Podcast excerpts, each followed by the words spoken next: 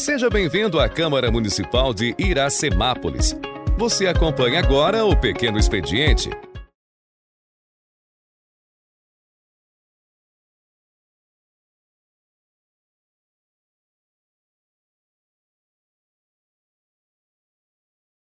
A décima primeira reunião ordinária do dia 17 de abril de 2023. Boa noite aos senhores vereadores, funcionários, ouvintes da Rádio Sucesso 106.3, internautas e quem nos ouve por algum meio de comunicação. Declaro em nome da pátria, com a graça de Deus, aberta a 11ª reunião ordinária do ano de 2023 Peço ao primeiro secretário, senhor Jean Ferreira, para que proceda a chamada nominal dos senhores vereadores. Braulio Rossetti Júnior. Presente. Claudinho Cossenza. Presente. Fábio Simão. Presente. Gesiel Alves Maria. Presente. Jean Ferreira. Presente. Lai da Padaria. Presente. Paiuca da Música. Aqui presente. Ralph Silva. Presente. Valdenito Gonçalves de Almeida. Presente. Vitor Michel. Presente. William Ricardo Mantes. Presente.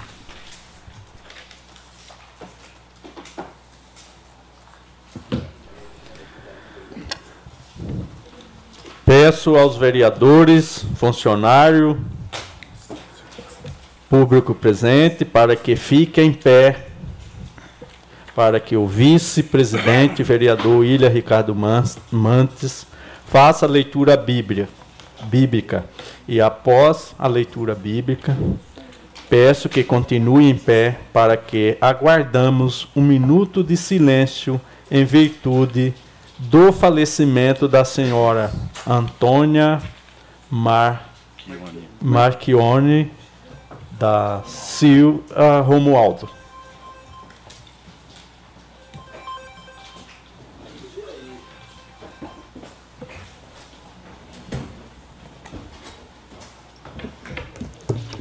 Uma boa noite aos nobres vereadores, ao público presente, aqueles que nos ouvem através das rádios, da rádio e das mídias sociais.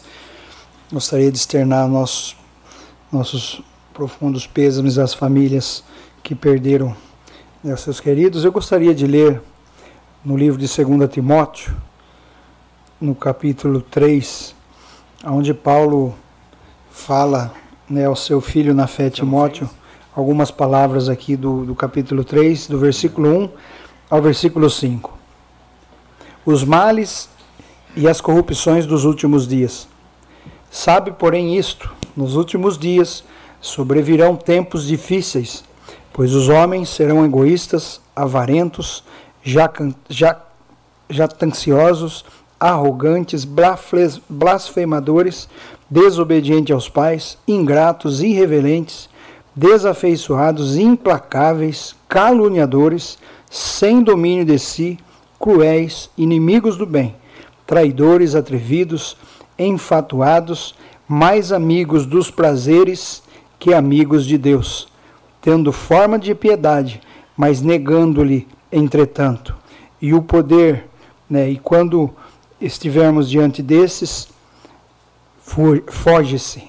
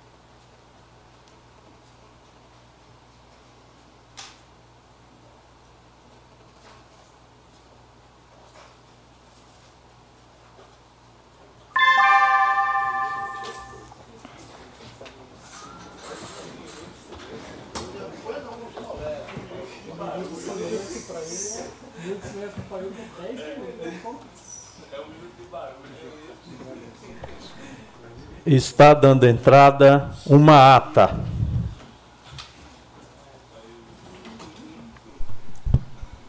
Ata da décima reunião ordinária da sessão legislativa do ano de 2023 da Câmara Municipal de Iracemápolis, realizado no dia 10 de abril de 2023. Três projetos de lei.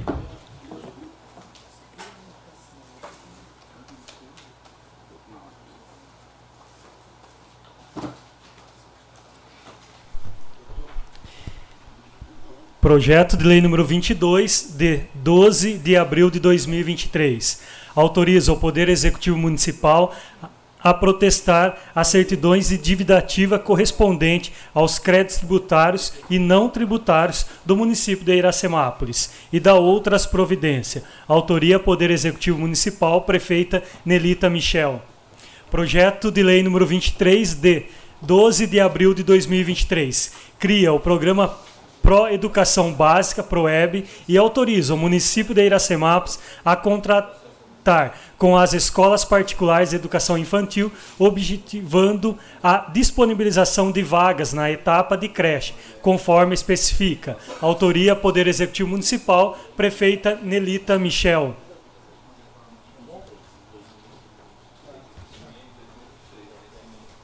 Projeto de Lei número 24, de 14 de abril de 2023, autoriza o Poder Executivo Municipal a firmar convênio com o Governo do Estado de São Paulo, através de sua secretaria competente, para execução de atividade delegada no reforço do policiamento, desempenhando por polícias militares e civis na forma que especifica, e da outras providências. Autoria vereador Ralph Silva. Um minuto, por favor, é, presidente.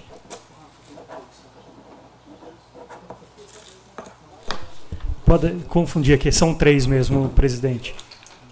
Requerimentos. Né? Quatro requerimentos. Requerimento número 49, de 11 de abril de 2023. Ao, vereadores Braulio Rossetti Júnior e Jean Ferreira. Assunto: exames preventivos nas árvores. Requerimento número 50, de 11 de abril de 2023. Autoria vereador Jean Ferreira. Assunto: psicólogos nas escolas municipais. Requerimento número 51, de 13 de abril de 2023. Autoria vereador Claudinho Cossenza. Assunto: problemas no tratamento de água. Requerimento de urgência número 52, de 17 de abril de 2023 Requeiro, nos termos regimentais e após aprovação do plenário, que seja incluída na pauta da 11ª reunião ordinária, sessão camarária, que será realizada no dia de hoje, 17 de abril de 2023, em discussão única do proje projeto de lei número 23 de 12 de abril de 2023, que cria o programa Proeducação Básica, ProEB, e autoriza o município de Iracemápolis a contratar com as escolas particulares de educação infantil, objetivando a disponibilização de vagas na etapa de creche, conforme especifica, de autoria do Poder Executivo Municipal, prefeita Nelita Michel.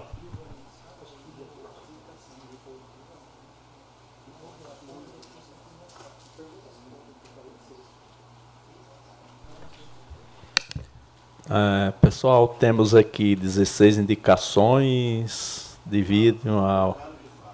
Quero que fale essas indicações. 16 indicações.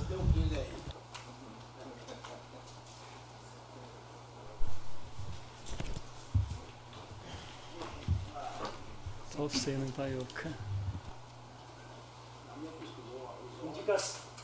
Indicação número 210 de 2023 Autoria vereadores: Laio da Padaria, Claudinho Cossenza, Paiuca da Música, Jean Ferreira, Valdenito Gonçalves de Almeida e William Ricardo Mantes. Indicamos a chefe do Poder Executivo, junto ao órgão competente, que realize a limpeza e capinação da antiga creche Benedito Fabrício.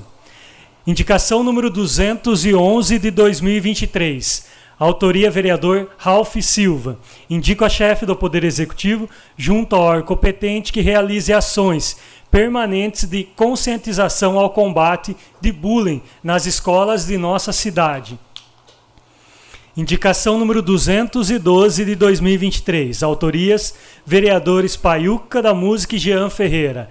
Indica a chefe do Poder Executivo, junto ao órgão competente, que realize pintura de sinalização de solo de trânsito e reforço nas placas de trânsito em torno de todas as escolas de nossa cidade. Indicação número 213, autoria vereador Paiuca da Música. Indico a chefe do Poder Executivo, junto ao órgão competente, que realize manutenção asfáltica na rua José Guerreiro, número 45. Indicação número 214, autoria vereador Braulio Rossetti Júnior. Indico a chefe do Poder Executivo, junto ao órgão competente, providências no sentido de realizar manutenção na iluminação externa no entorno da UBS Dr. Ângelo Arlindo Lobo.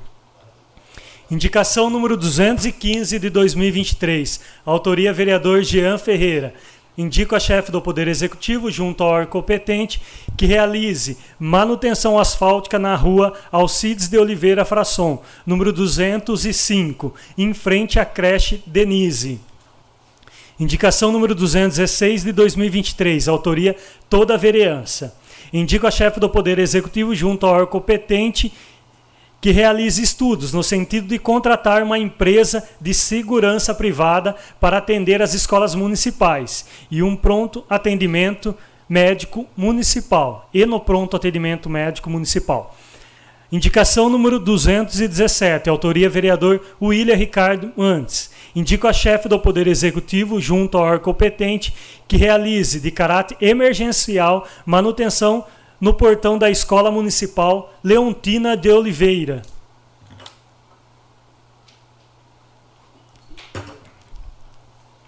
Indicação número 218, autoria vereador Cláudio Cossenza.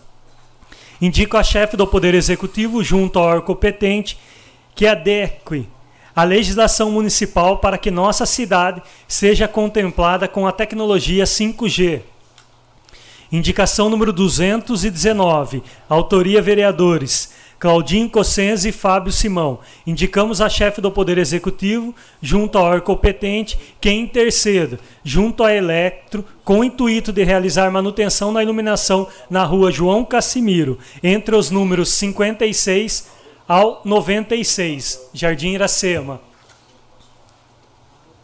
Indicação número 220, autoria vereador Jean Ferreira.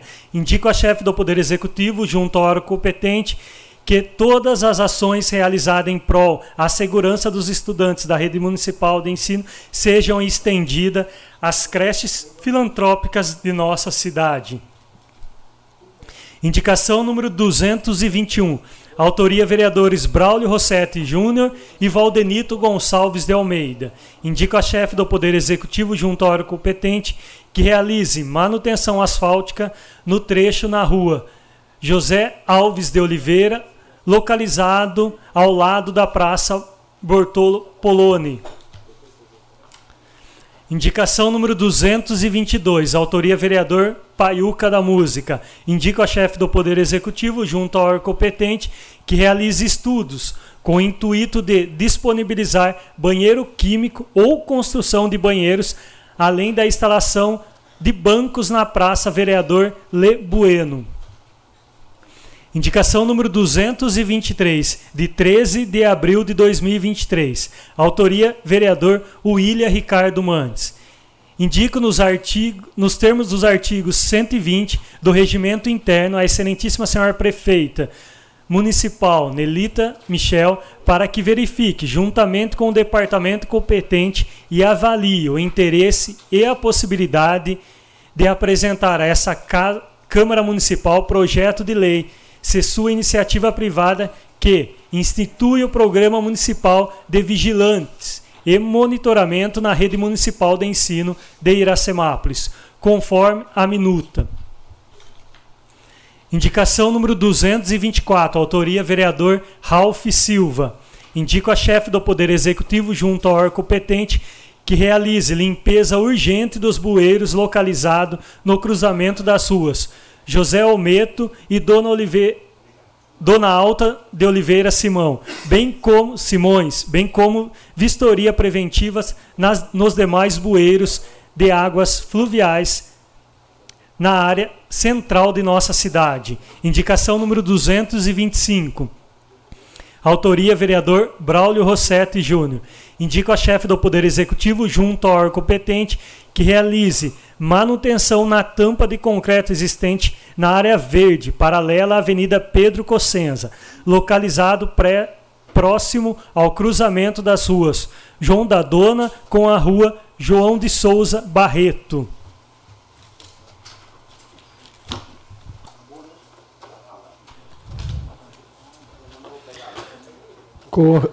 Correspondência de do Executivo. Of, Iracemaps, 14 de abril de 2023, ofício 01 de 2023. Ao presidente da Câmara Municipal de Iracemaps, senhor Valdenito Gonçalves de Almeida. Divulgação do período, período de inscrição. A Comissão Especial Eleitoral da Comunidade Conselho Municipal dos Direitos da Criança e Adolescente de Iracemápolis, CMDCA, solicita a divulgação do período de inscrição para a candidatura de novos conselheiros tutelar do município de Iracemápolis. O edital com maiores informações, bem como os documentos necessários para a inscrição, estão disponíveis no endereço eletrônico da Prefeitura Municipal de Iracemápolis e no setor dos protocolos da Prefeitura Municipal de Iracemápolis. Período de inscrição: 10 de abril de 2023 a 5 de maio de 2023. Sem mais para o momento e aproveitando o ensejo, manifesto meus votos de elevada estima e consideração. Atenciosamente, Rodolfo Henrique Simão, presidente do Conselho Especial Eleitoral.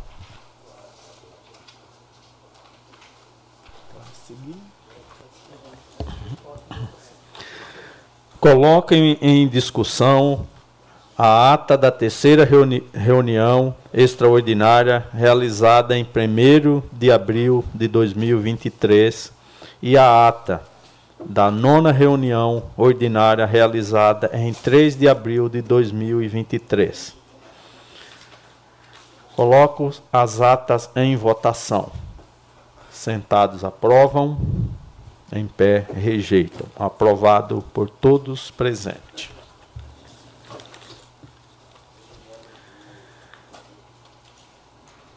Gostaria de convidá-lo para fazer uso da tribuna o senhor Walter Cooper, auditor da Receita Federal, que irá explanar de como podemos como podem ser feitas as doações de parte do imposto de renda devido para os fundos municipais, municipais da criança e do adolescente e do idoso.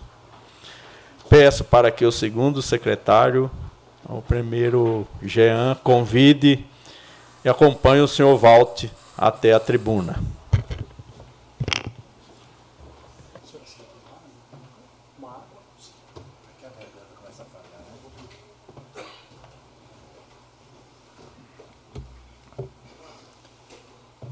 Cumprimento ao nobre vereador Valdenito, presidente desta casa, em nome dele cumprimento a todos.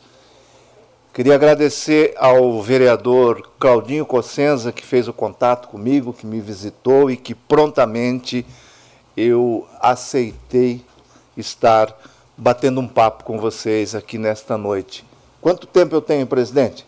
Falo pra caramba, hein? É bom, é bom dar o tempo aí, que senão já viu. Hein? Joia, obrigado. 15 minutos. Oh, tá ótimo, é um, é um bom tempo.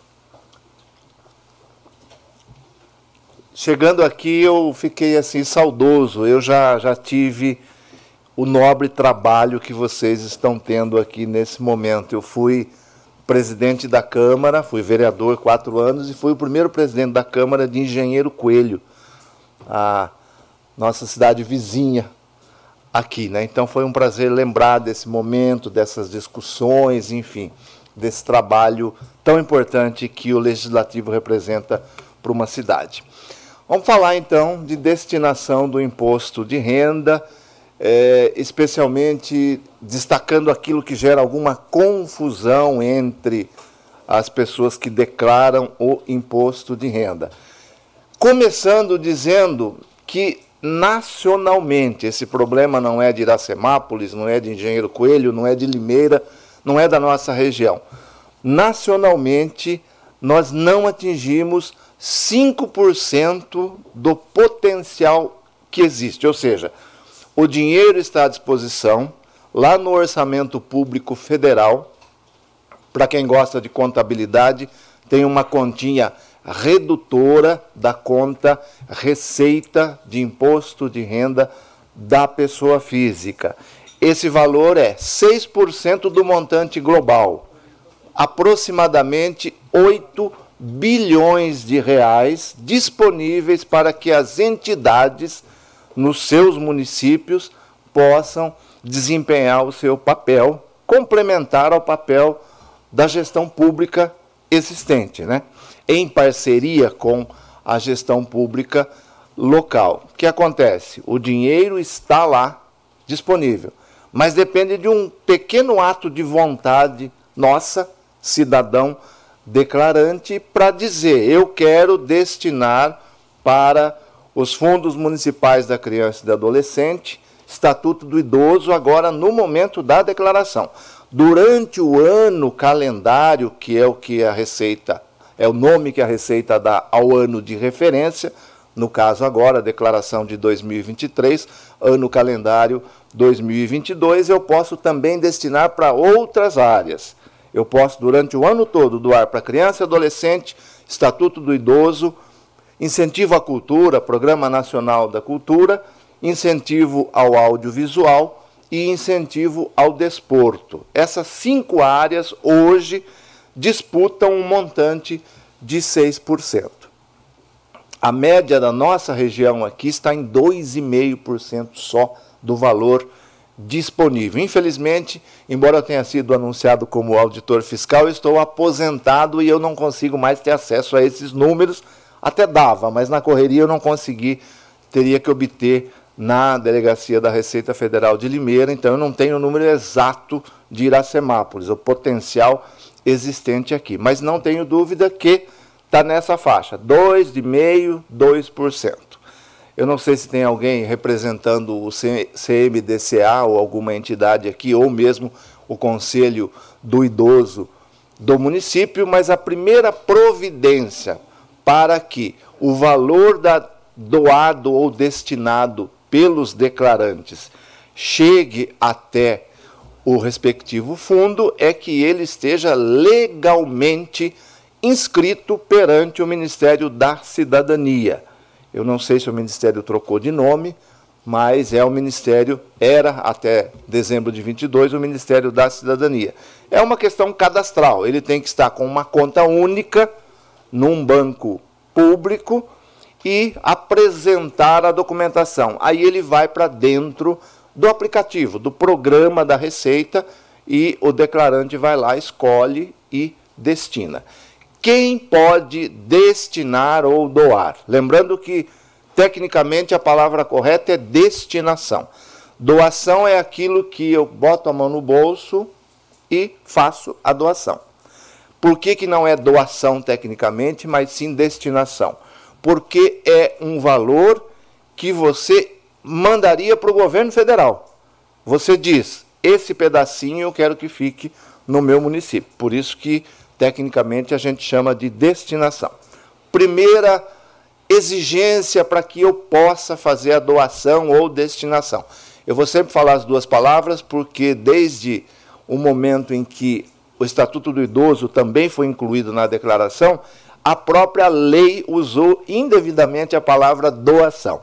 Então, doação ou destinação viraram sinônimos, embora não sejam. Primeiro, eu preciso, eu, pessoa física, declarando o meu imposto de renda, para que eu possa destinar uma parte do meu imposto devido, eu preciso declarar pelo antigo modelo completo. Hoje se chama opção pelas deduções legais. Essa é a primeira condição, é um, uma restrição da legislação federal, com a qual, inclusive, eu não concordo. Eu acho que há uma interpretação errônea da letra da lei. Quem declara pelo simplificado também deveria poder destinar parte do seu imposto, mas a lei veda no momento. Então, primeira coisa, tenho que declarar pelo antigo modelo completo, ou hoje, opção pelas deduções legais. Uma outra questão fundamental que tem que ser levado em conta e é importante que chegue à população que pode colaborar fazendo a sua destinação. Há uma ideia de que eu só posso fazer a destinação se eu tenho imposto a pagar. E isso está errado. Não. Eu posso destinar parte do meu imposto, tanto para a criança e adolescente como para o idoso, agora na declaração, como todos os, as, todas as cinco áreas durante o ano, se eu tenho imposto a pagar ou a restituir. Por quê? Esse percentual de até 6% é sobre o imposto devido. O que é imposto devido? Rapidinho, mas para que vocês entendam. Imposto devido é: eu pego o total de rendimento que eu tenho, trabalho, aposentadoria, aluguel, tudo aquilo que é tributado na declaração. Lanço tudo aquilo que eu tenho de dedução legal, que a lei permite deduzir. Escola, tem uma limitação, mas é dedutível. Despesas médicas não tem limite, apenas comprovação. Pensão alimentícia paga e assim vai. Vários várias outras deduções existentes. Total de rendimento, menos as deduções, eu chego na base de cálculo. Levo essa base de cálculo para a tabela anual, eu tenho o quê? O meu imposto devido. É sobre esse número, sobre essa base, que eu calculo os 6% o imposto a pagar ou restituir, ele é obtido depois que eu pego o imposto devido que deu e verifico se eu recolhi a mais ou a menos durante o ano. Por isso que tem restituição. De repente, as minhas retenções ou até pagamentos feitos durante o ano ficaram maior do que aquilo que eu deveria pagar. Aí eu recebo de volta. Então, quem tem imposto devido, pode fazer a sua destinação ou doação. Se a sua declaração ia dar imposto a restituir, aquele montante que você destina ou doa será somado à sua restituição.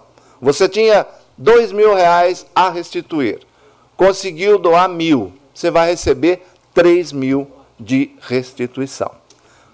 No outro polo, eu tinha dois mil reais a pagar. Pelos meus números, o meu limite deu mil reais de doação ou destinação.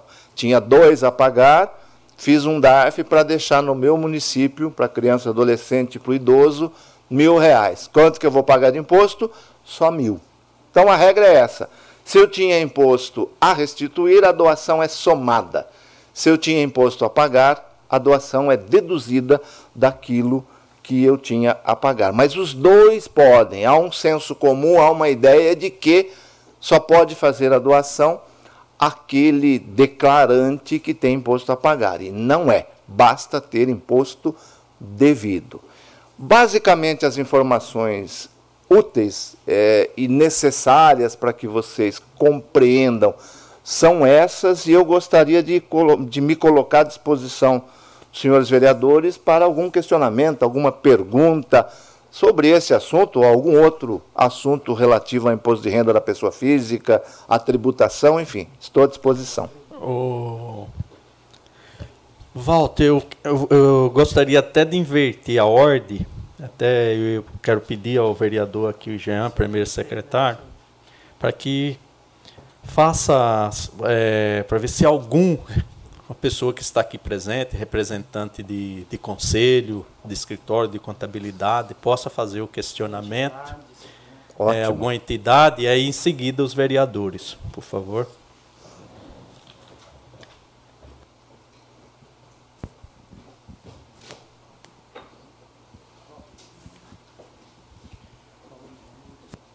Boa noite, meu nome é Edson, sou do Lar São Vicente de Paulo. Eu só queria saber a dúvida na questão. Você comentou só da pessoa física. Por que não da pessoa jurídica? Você vai falar alguma coisa posteriormente ou não? Legal.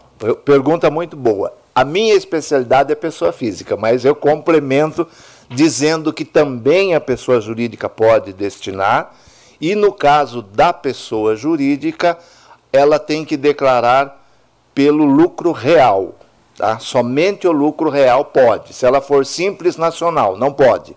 Se ela for optante pelo lucro presumido, também não pode. Ela pode se declarar pelo lucro real, tanto com balancetes mensais, lucro real trimestral ou lucro real anual, mas tem que declarar pelo lucro real. E o percentual dela é até 2% também do imposto devido da pessoa jurídica. Mas também pode. Mais perguntas?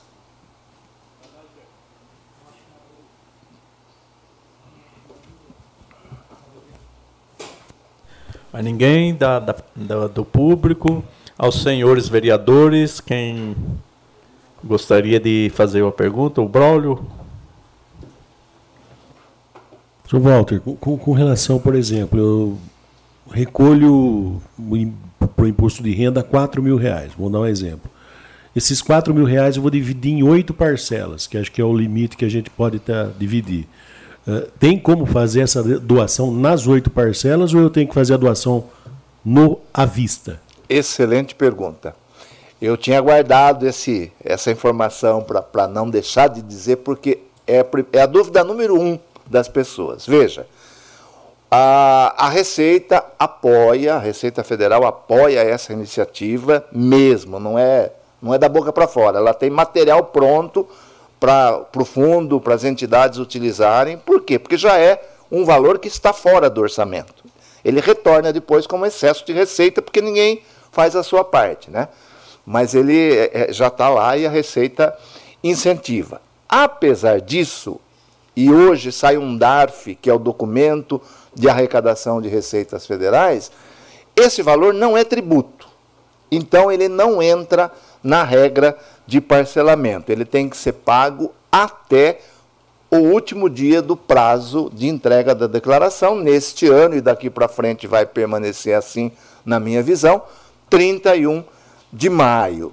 Outra coisa, enquanto o seu, o seu imposto de renda pode ser débito automático na sua conta bancária, o, o, o DARF da doação ou destinação também não pode, porque ele não é tributário. Ele é, ele está usando a declaração de imposto de renda como um facilitador, mas não é tributo.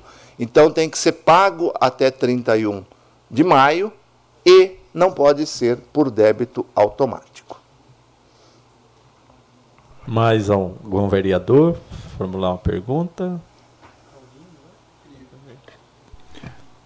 Walter, o, se você pudesse falar quais, quais os grupos que podem receber doação, eu acho que isso é importante porque envolve o esporte, a cultura, uh, eu acho que isso é importante, e como as pessoas poderiam também fazer essa doação fora do período da declaração do imposto de renda. Ótimo, ótima pergunta, Claudinho.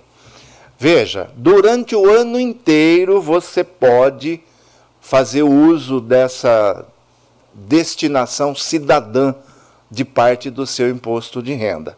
Durante o ano, depende do, do tipo de atividade, é a forma que, que essa destinação é feita.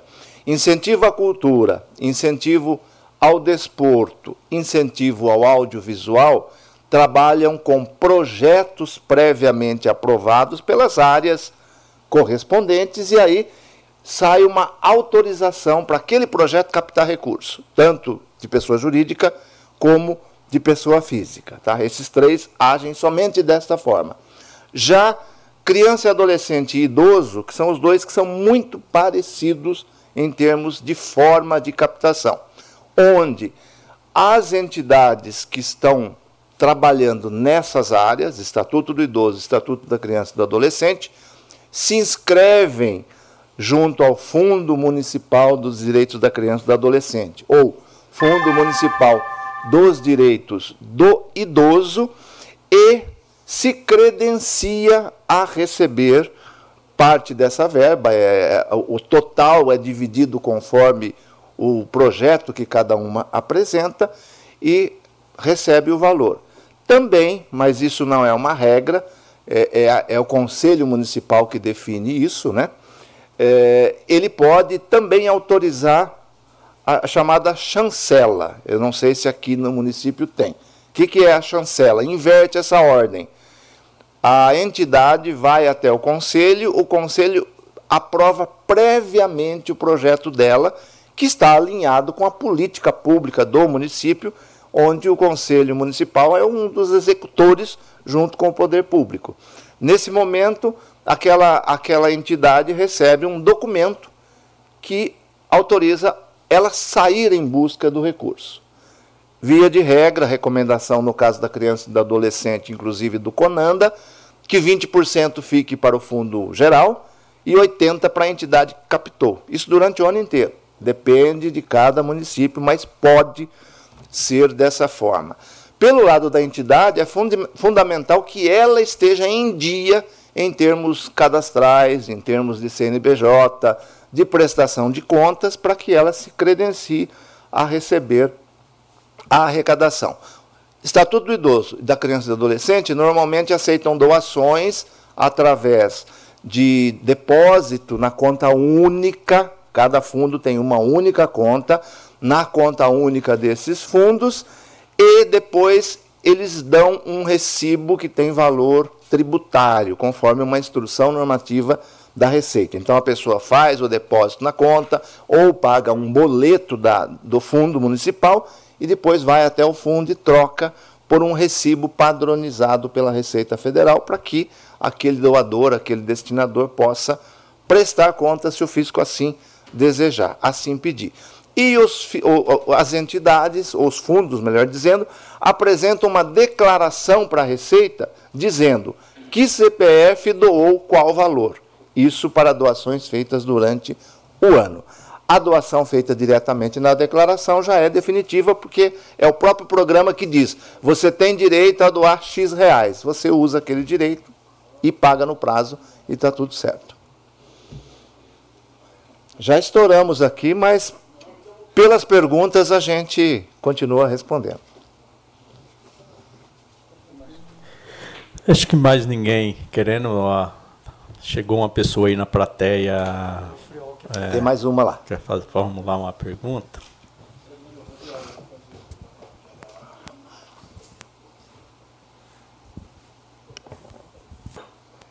Referente ao projeto que você comentou, que daí, por exemplo, uma entidade pode solicitar junto à apresentação desse projeto.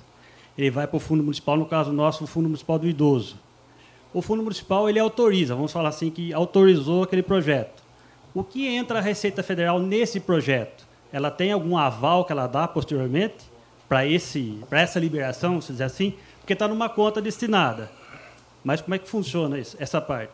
Então vamos lá. É, a, a, essa aprovação prévia, essa inversão da ordem, ela é um pouco polêmica, né? desde sempre. Eu até guardo alguns recortes aí de grandes jornais, tá? opiniões favoráveis a essa modalidade, que é a chancela, e outros que defendem que não exista a chancela. Por quê? Porque quando tem a chancela, você está, entre aspas, tirando o poder decisório do gestor do fundo. Você está aprovando uma coisa antes. O fundo deveria ser para todo mundo. Mas essa é uma discussão daquelas que se arrastam há muito tempo. Eu, eu tenho um podcast semanal, inclusive, eu já vou me desculpar com vocês que eu tenho que ir para casa terminar de editar o podcast. Não vou ficar até o final, me perdoem, que meia-noite ele vai para o YouTube e para os agregadores de, de áudio. Né? É, e eu estou falando exatamente disso numa parceria que eu, que a minha empresa e, a, e esse hospital tem, que é um, o maior hospital do Brasil, Hospital, Hospital Pequeno Príncipe, ele é pediátrico de Curitiba, e ele consegue, porque o, o Fundo Municipal do Direito da Criança e do Adolescente de Curitiba autoriza, ele consegue fazer com que até a doação feita na declaração vá para ele. Ele conseguiu lá. E é gigante, quem não conhece, conhece. E quem puder, ouça o, o podcast, a partir da meia-noite já está disponível. Chama-se Pílulas do Doutor Imposto de Renda. E esse episódio é parceria com esse hospital e faço parceria com qualquer outro que nos procure, porque é importante conhecer para fazer uso dessa atividade cidadã. Mas é polêmica essa questão da chancela antecipada. Mas o, o, o, o conselho local é soberano para decidir. Ele atua dentro de um regramento existente. A Receita apenas diz para ele onde está o dinheiro, que é na mão dos declarantes de imposto de renda da pessoa física e também das empresas. Mas ele, como agente gestor disso, para o fisco entrega uma declaração chamada DBF, que é onde faz o, o cruzamento para que a dedução possa ser utilizada diretamente na declaração no ano seguinte ou na própria declaração. Mais alguém na plateia gostaria de fazer uma pergunta? Então a gente já vai encerrar. Então vamos encerrar, Jean. Desde já, queria agradecer muito a, as orientação passada aqui pelo nosso palestrante, Walter Cooper, as quais serão de grande valia, eu acredito, para todos nós, para todos aqui na, na plateia, né? Quem, quem estão nos ouvindo aí pela Rádio Sucesso, pela internet, é, acredito que ficou bem esclarecida essa questão de doar para os fundos do nosso município. Eu, por exemplo, pela primeira vez eu vou pedir para que inclua essa parte aí de doação no fundo. Todo ano a gente tem que declarar. Até então não tinha, não sabia. E a partir daí, quando o Claudinho nos falou sobre essa ideia, essa possibilidade, e agora pela primeira vez a gente, eu vou conseguir doar aí para essa parte que cabe aqui ao município. Então, Walter, só queria te agradecer.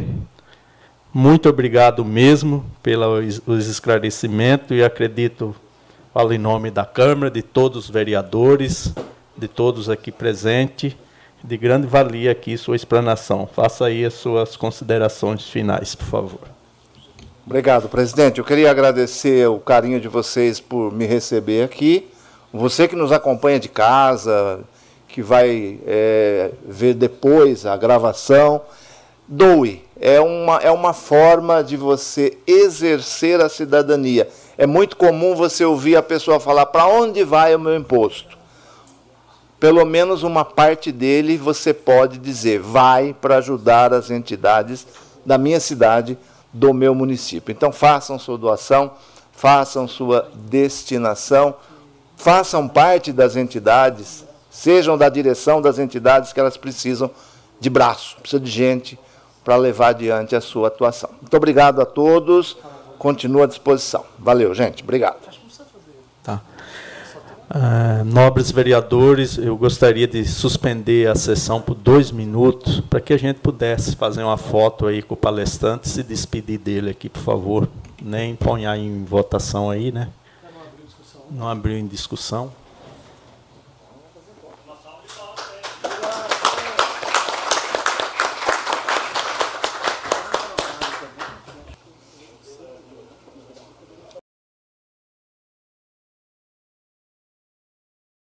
Todos que compareceram é, das entidades aqui, agradecemos a todos, porque essa informação é muito importante para nós e para eles também, para que se divulgue, né? Ah, sim.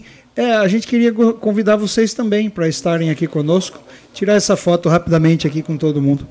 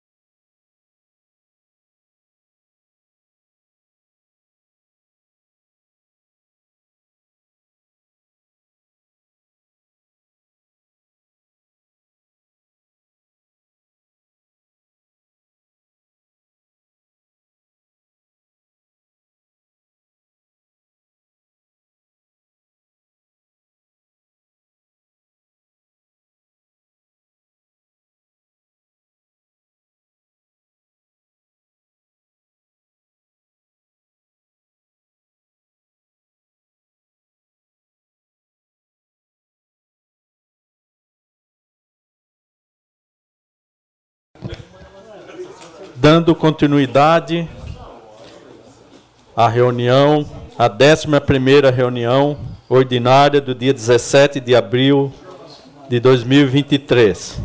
Discussão única. Projeto de lei de número 21/2023 dispõe sobre instalação de botão do pânico detector de metal em todas as escolas da rede pública e privada do município para contato direto com a polícia local em caso de emergência. Autoria: vereadores William Ricardo Mantes, Ralph Silva. Está em discussão o projeto de lei. Com a palavra, o vice-presidente, vereador dessa casa, William Ricardo Mantes. Bom, novamente uma boa noite a todos os vereadores, ao público presente, aqueles que nos ouvem através das mídias sociais e da rádio.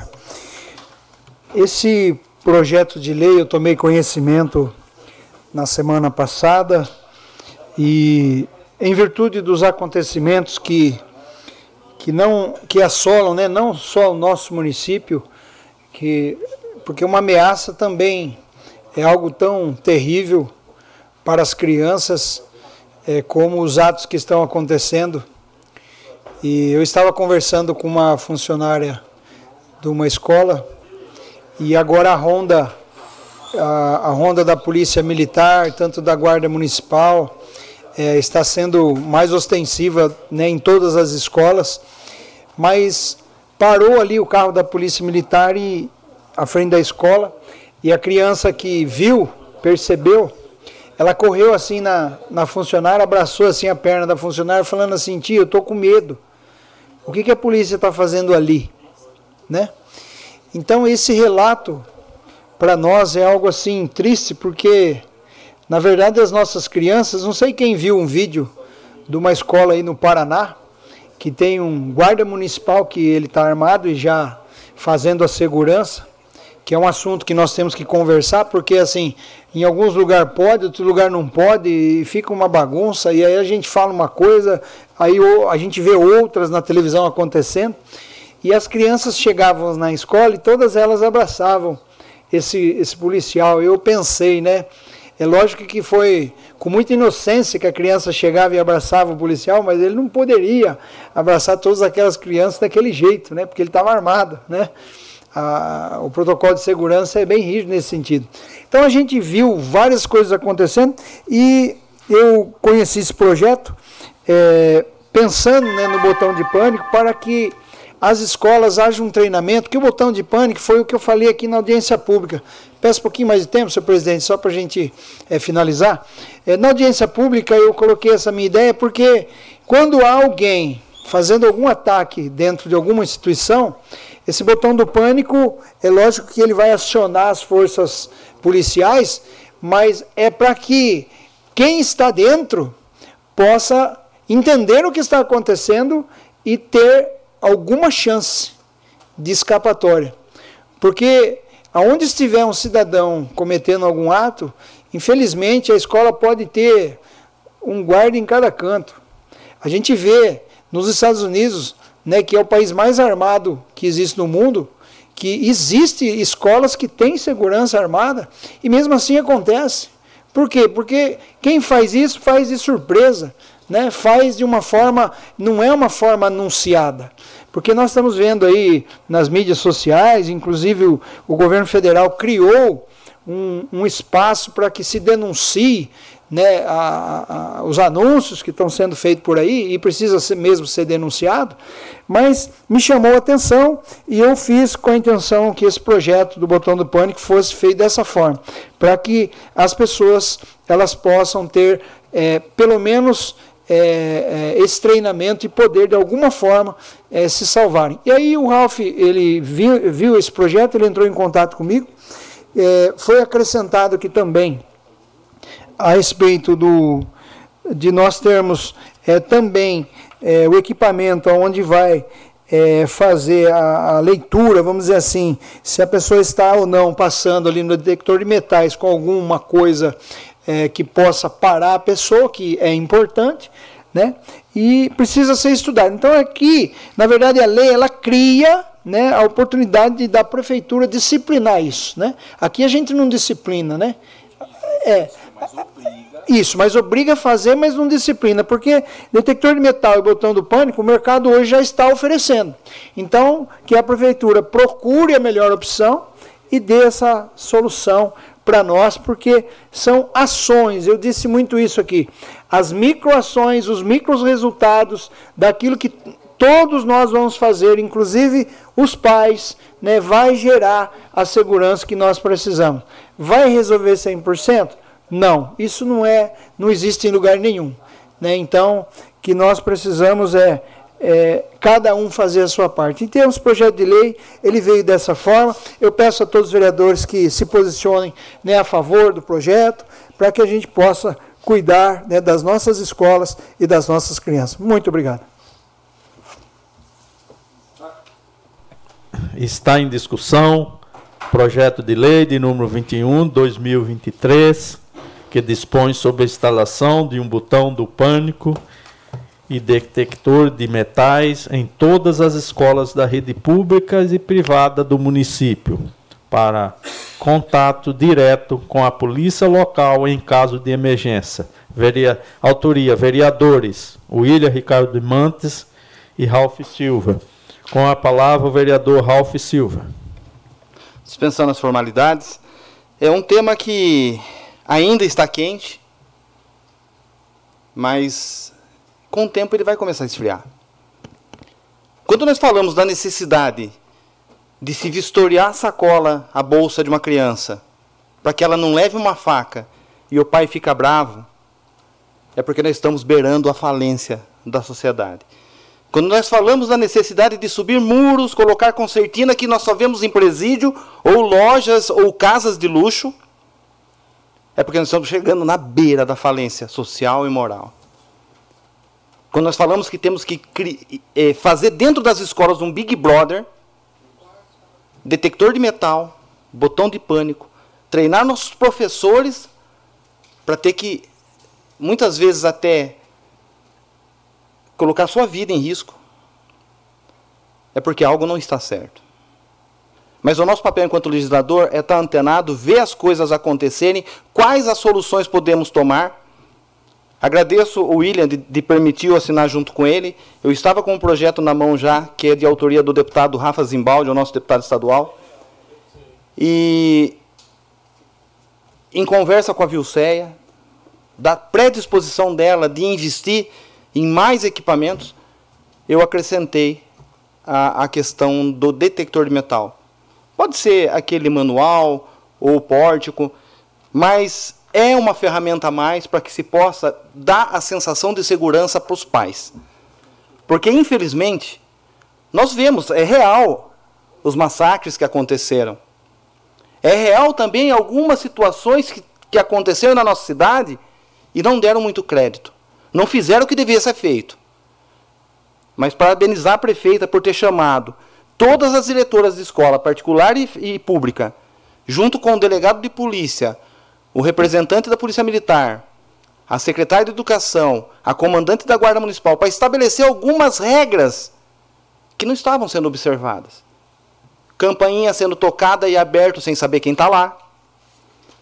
É, acessos vulneráveis. Então, foi-se trabalhado alguns protocolos essa ferramenta que nós estamos propondo aqui, ela é uma ferramenta a mais na promoção da segurança das crianças. O botão do pânico, ele, ele não vai fazer com, com que o, a pessoa mal intencionada ela tente colocar em prática o seu mau intento. Mas ela vai dar condição daquilo que a prefeita já, em conversa com as, com as diretoras, estabeleceu o seguinte: as portas das salas têm que ficar com a chave já colocada na parte de dentro. E qualquer normalidade encosta a porta, fecha e segue ali a aula. E nós temos sim que levar cada vez mais, como a Simone está fazendo junto com a Vilceia, indo nas escolas, falando com os pais, a presença da guarda lá dentro, a presença da PM próxima. Porque quando uma criança assusta com a polícia, é porque ela ouviu, às vezes, o pai tratando a polícia como inimigo e não como um agente guardião da sociedade. Eu sempre fiz questão. Onde quer que eu pare, seja em rodovia, na cidade, onde quer que eu pare, eu faço questão de levar minha filha para conversar com o policial, para conversar com o agente de segurança, para que ela, na cabeça dela, ela cresça entendendo que aquela força de segurança caminha ombro a ombro com a sociedade. E que ela sempre reverencie, como eu sempre ensino a minha filha a reverenciar os avós, a família, os mais velhos, as pessoas na rua, o pastor, o qual nós congregamos. E é assim que nós vamos formar uma sociedade muito mais é, com inteligência emocional, com maturidade para lidar com as dificuldades. Nós precisamos criar uma sociedade resiliente. Mas é difícil trabalhar isso de forma macro. Mas se nós pudermos, é, enquanto agentes públicos, eu tenho certeza que a prefeita Anelita, o Chicão e todo o pessoal dela, o staff, né, a equipe dela, estão sim empenhadas desde as primeiras notícias em tomar as atitudes que são cabíveis, que são tangíveis e aquelas que não são, buscar saídas. Infelizmente, segurança armada dentro da escola não pode, por força de lei. Porque a vontade da prefeita era imediatamente é, fazer a, o convênio da, da atividade delegada e botar a polícia militar dentro da escola. Mas não pode. Agora, aquilo que cabe ao município, aquilo que cabe aos pais, de observar com mais atenção seu filho, de observar com mais atenção o amiguinho do filho. E quando houver alguma suspeita ou algum relato, leva até a direção da escola. Uma outra ação que nós vimos o governador anunciar que vai disponibilizar psicólogo nas escolas. A prefeita já fez isso. O concurso em dezembro foi para selecionar psicólogos para a pasta de educação. E se eu não me engano, quatro psicólogos já assumiram a função e já estão trabalhando à disposição dos alunos. Isso é sair na frente, isso é pensar fora da caixa, isso é agir fora da curva. Agora, infelizmente, tem coisas que fogem daquilo. O próprio governador fala: nós não sabemos o que fazer, nós não sabemos como proceder. Nós vamos agir daqui para frente com tentativas e erros, tentativas e acertos. Mas sozinho, ninguém faz nada. Nós precisamos entender que essa guerra, os pais também são soldados. E precisam marchar junto com nós, com o Poder Executivo, Legislativo, com a secretária de educação, com o professor, com a coordenadora pedagógica, com a diretora e muitas vezes cobrando. Se vê alguma falha na segurança da escola, cobre.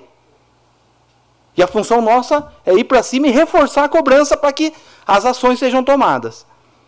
Mas essa ferramenta hoje, do botão do pânico e, do, e dos é, detectores de metais, é apenas mais uma ferramenta nessa guerra. Entendamos que ou a gente se une e começa já a vistoriar, a, a vigiar desde lá de dentro de casa o comportamento dos amiguinhos, eu tenho certeza que essa guerra nós vamos vencer. Porque ainda é uma guerra mais psicológica do que real em nosso município. É, peço, Mas não favor. podemos por favor, baixar, vereador. Não podemos baixar a guarda. Concluir aí a sua fala. Não podemos. Cedeu cinco minutos aí. Sim, então. senhor. Não podemos baixar a guarda e entender que essa luta é de todos, dos pais, dos professores, dos diretores e nossa aqui também, junto com o Poder Executivo. Obrigado.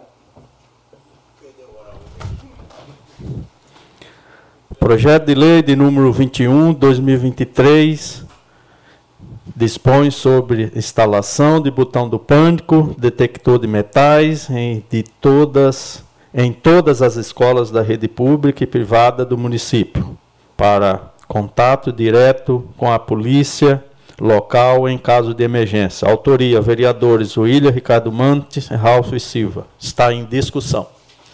Com a palavra, vereador Cláudio Concesa. Concesa.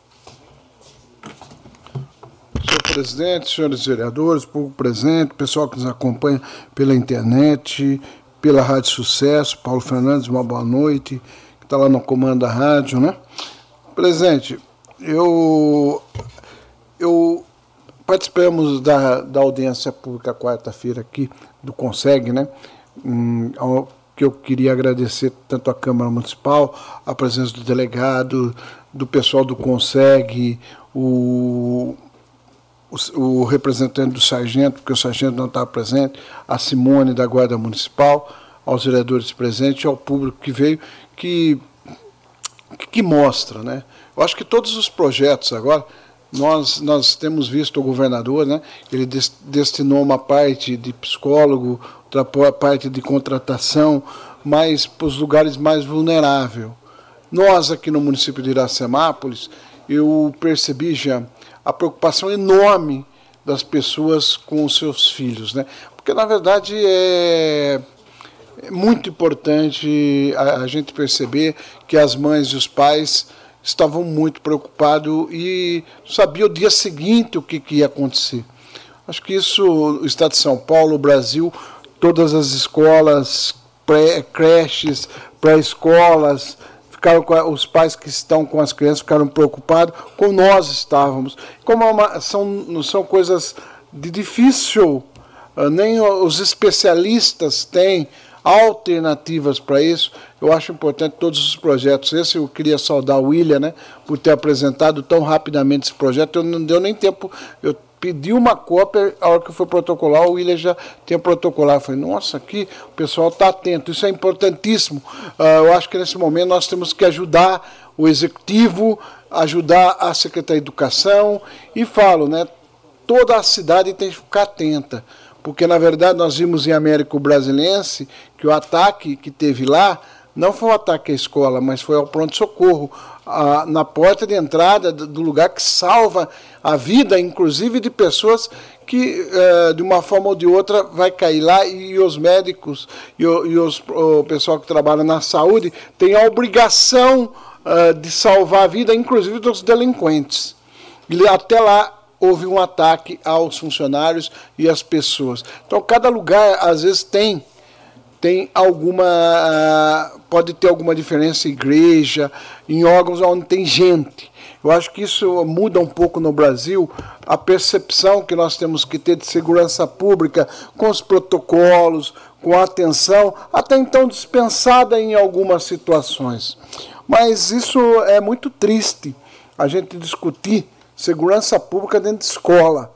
É uma escola para mim é um local sagrado, onde tem as crianças, uma creche, numa pré-escola, é um lugar que está consagrado, né, como um lugar é, sagrado, porque é lá que dá toda a sabedoria, né, para a pessoa ser amanhã um pastor, ser um padre, um bispo, um, um ou, ou até chegar a ser um papa, né? É de uma escola, a pessoa tem que saber ler para chegar. Então a escola, uma pré-escola, uma creche é um lugar sagrado e a gente tem que pôr, discutir se vai pôr policiamento armado dentro de uma escola, olha que ponto que a sociedade está chegando. É uma questão de uma reflexão que muitos ninguém tem ainda essa saída de como resolver. Mas acho que nós, enquanto cidadão, podemos ajudar Está em dúvida? Viu algum carro desconhecido?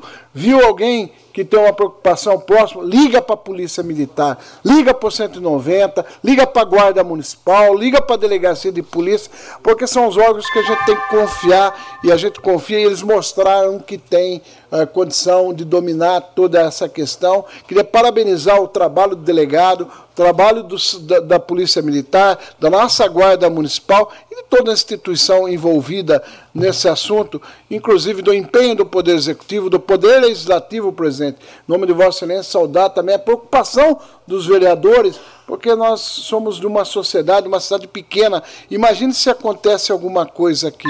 É muito triste aonde deve, acontece isso, porque toda a comunidade sofre, presidente. Então, parabéns aos vereadores. Eu, com certeza, vou votar a favor. Recomendo à nossa bancada que vote a favor desse projeto de lei. Está em discussão projeto de lei de número 21, 2023. Autoria, vereadores William Ricardo Mantes e Ralph Silva. Com a palavra, o vereador Fábio Simão.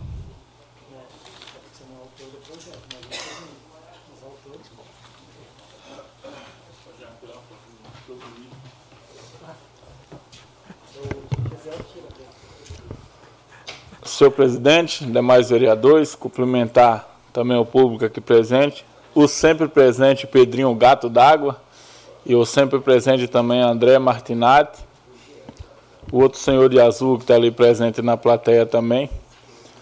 É, senhor presidente, gostaria de parabenizar os dois, os dois vereadores, vereador Daniel Giovanni e vereador William Mantes, pela sensibilidade de autoria do projeto. Em plena crise, todo mundo, senhor presidente, todos os vereadores, melhor dizendo, um se movimentou do lado de outro, fez uma indicação ali, procurou a prefeita, procurou pessoas para conversar, procurou pessoas para entender. Porque quando se diz crise, geralmente é algo que a gente não está esperando, né?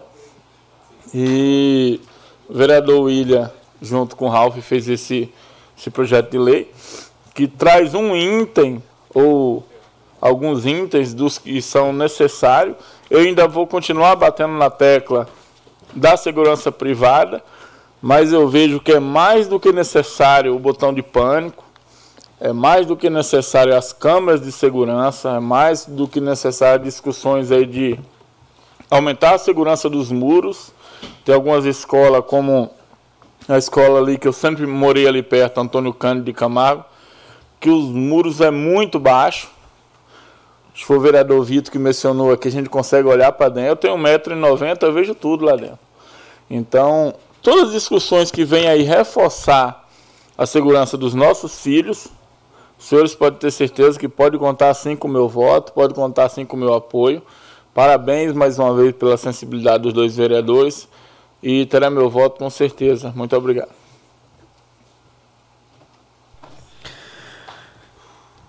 Está em discussão o projeto de lei de número 21 de 2023, de autoria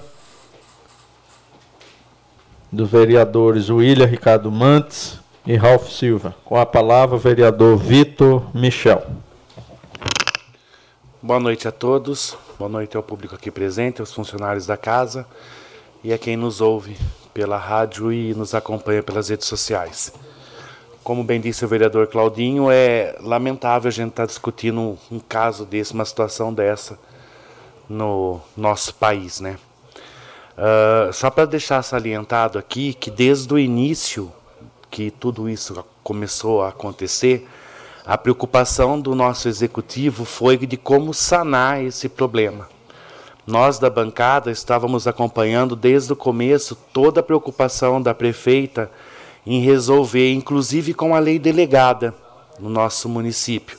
Mas, como já foi dito aqui, infelizmente ela, a gente podia contratar, pode, né, contratar policial para festas, mas não pode colocar o policial dentro da escola. Salvo agora que me parece que o, deputado, o governador Tarcísio conseguiu mudar essa lei, então agora a gente vai conseguir fazer isso. Mas desde o início, desde quando era proibido, a prefeita já estava tentando fazer isso aqui na nossa cidade. Assim como também a compra dos detectores de metal, né, a colocação de cerca elétrica nas escolas, o aumento de números, conversa com sargentos da polícia, sempre foi muito. Uh, a prefeita estava sempre presente nessa discussão. Então, ela sim estava fazendo o seu trabalho desde o começo, né, correndo atrás e quem está acompanhando isso sabe que ela estava está até hoje extremamente preocupada com esse assunto, mas está dando tudo certo, graças a Deus, e logo, logo isso aí vai acabar, em nome de Jesus. Obrigado. Está em discussão o projeto de lei de número 21 de 2023, dispõe sobre instalação do botão do pânico detectores de metal em todas as escolas da rede pública e privada do município, para contato direto com a polícia local em caso de emergência. Autoria: vereadores William Ricardo Mantes e Ralph Silva. Com a palavra, vereador Gesiel Alves Maria.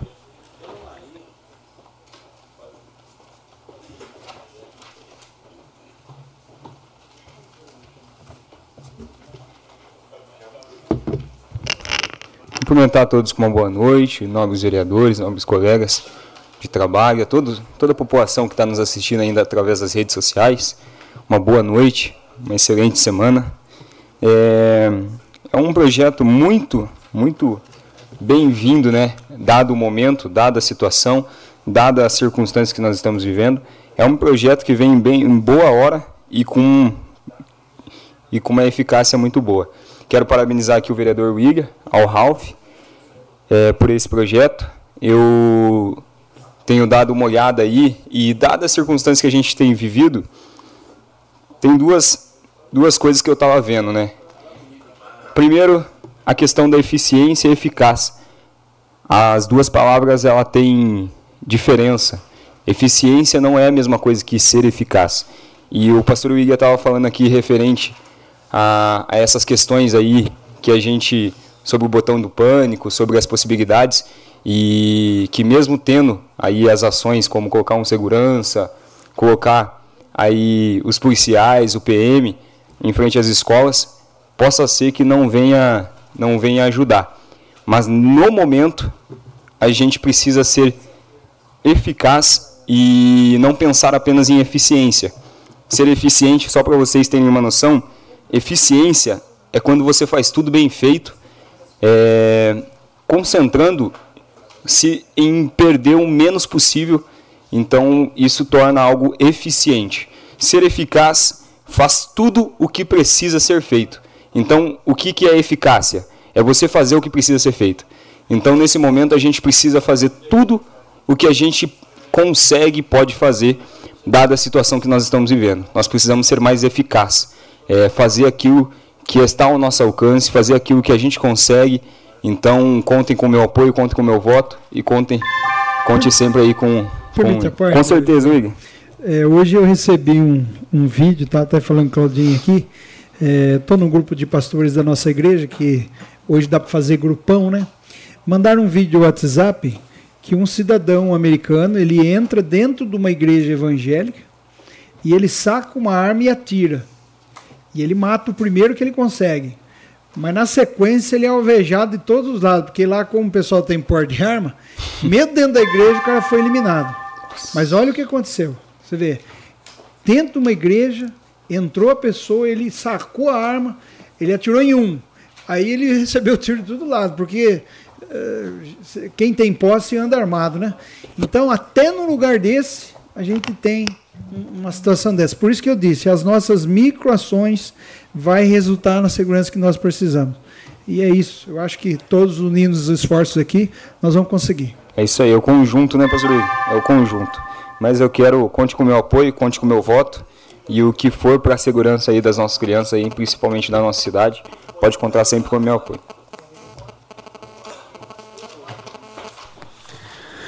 Projeto de lei está em discussão, de nu... discussão, autoria do projeto, vereadores William Ricardo Mantes e Ralph Silva.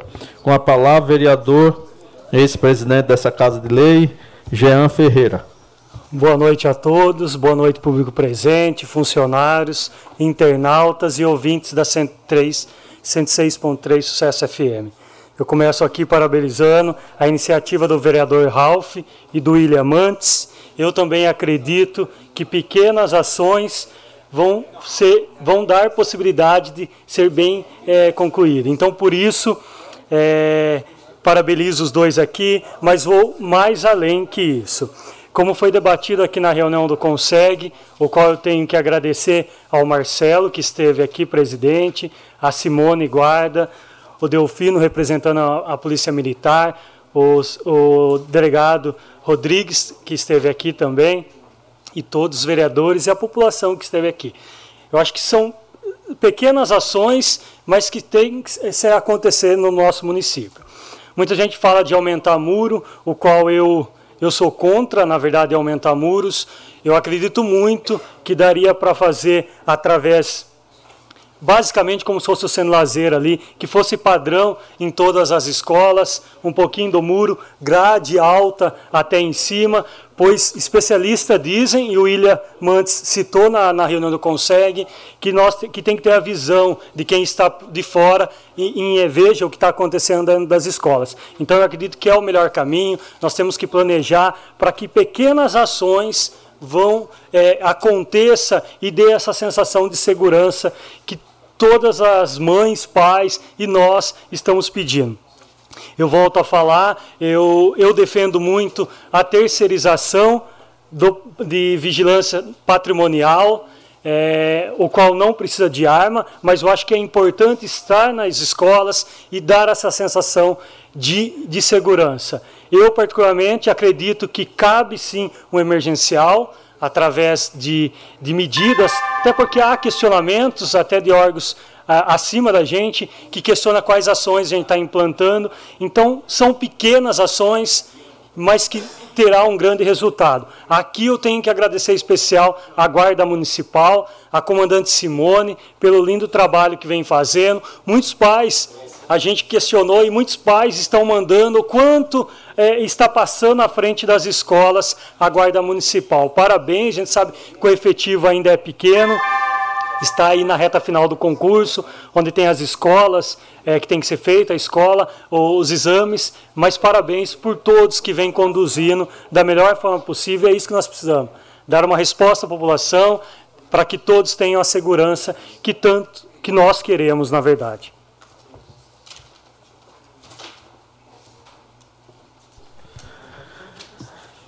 Está em discussão Projeto de lei de número 21, 2023, dispõe sobre instalação de botão do pânico e detector de metal em todas as escolas da rede pública e privada do município, para contato direto com a polícia local em caso de emergência. Autoria: vereadores William Ricardo Mantes e Ralph Silva. Com a palavra, vereador Paiuca da Música.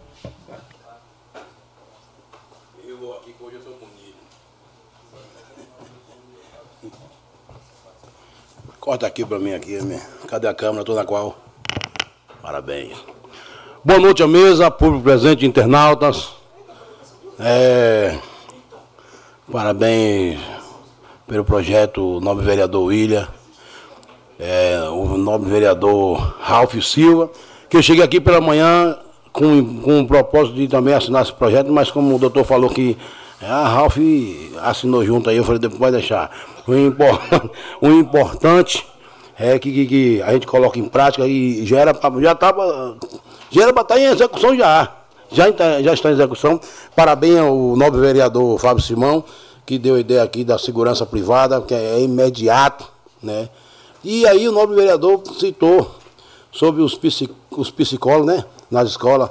Sabe por que tem os psicólogos na escola? Porque logo na entrada do ano, os nossos, as nossas crianças, todo mundo meio apavorado, meio apavorado. Teve um, um, um, abençoado, uma criança que escreveu no quadro lá, PCC, que ia ter uma tal da chachina.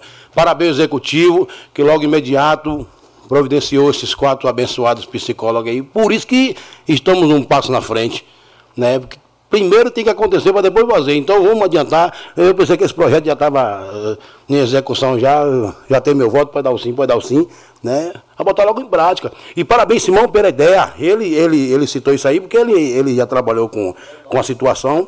Eh, vários shows por aí, eu já encontrei ele toma, fazendo nossa segurança. Aí eu citei nossa segurança, tem nossa segurança de, de, de, de, de da, daqui da cidade de Limeira, com Bauru, Baurives, Bauru, Jaú, né?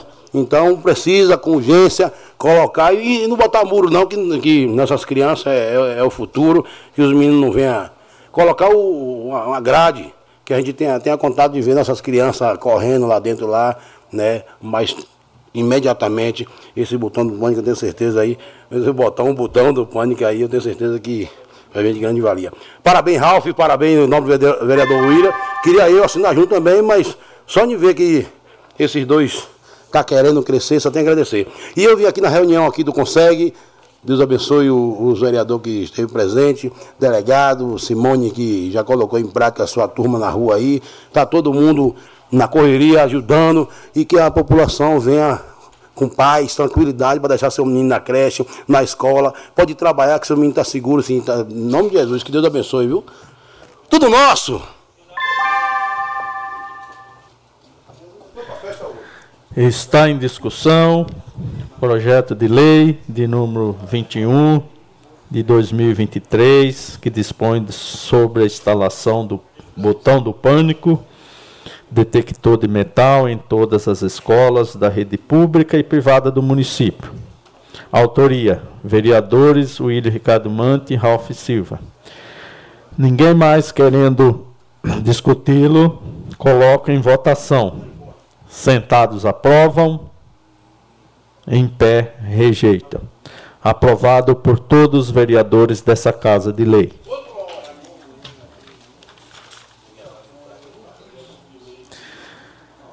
Requerimento de número 52, 2023. Requeiro nos termos regimentais, após, após aprovação do, em, do plenário, que seja incluído na pauta da 11ª reunião, sessão camarária, que será realizada no dia 17 de abril de 2023, em discussão única do projeto de lei de número 23, de 12 de abril de 2023, que corrige o programa Pro Educação Básica, PROEB, e autoriza o município de Iracemápolis a contratar com escolas particulares de educação infantil, objetivando e dispon a disponibilização de vagas na etapa de creche, conforme específica de autoria do Poder Executivo, prefeita Nelita Cristina Michel. Autoria, vereador Valdenito Gonçalves de Almeida. Está em discussão o requerimento. Ninguém mais querendo discuti-lo. É o requerimento. requerimento. Ninguém mais querendo discuti-lo, coloco em votação. Sentados aprovam, em pé rejeitam, aprovado por todos os vereadores dessa Casa de Lei. Agora, vamos para a discussão do projeto de lei de número 23 de 2023. Cria o programa é, Pro Educação, base, é, Pro Educação Básica, ProEB, e autoriza o município de Iracemapo a contratar as escolas particulares de educação infantis, objetivando a disponibilidade disponibilização de vagas na etapa de creche, conforme especifica. Autoria Executivo Municipal. Está em discussão o projeto de lei. Com a, com a palavra, o vereador Cláudio Cossesa. Se você dá ideia, Só para descontrair um pouco, novamente, Cosenza é uma região na Itália, na província da Calábria, que a Itália tem uma, uh, para vocês, né? A Itália tem quatro formas, é, quatro governos, né?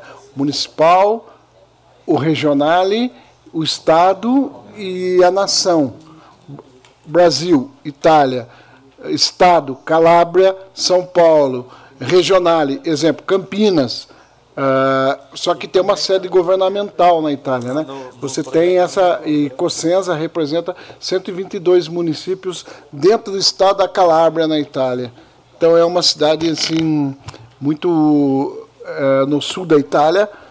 É por isso que uh, quem for para o sul, for para Calábria, com certeza vai passar em Cosenza.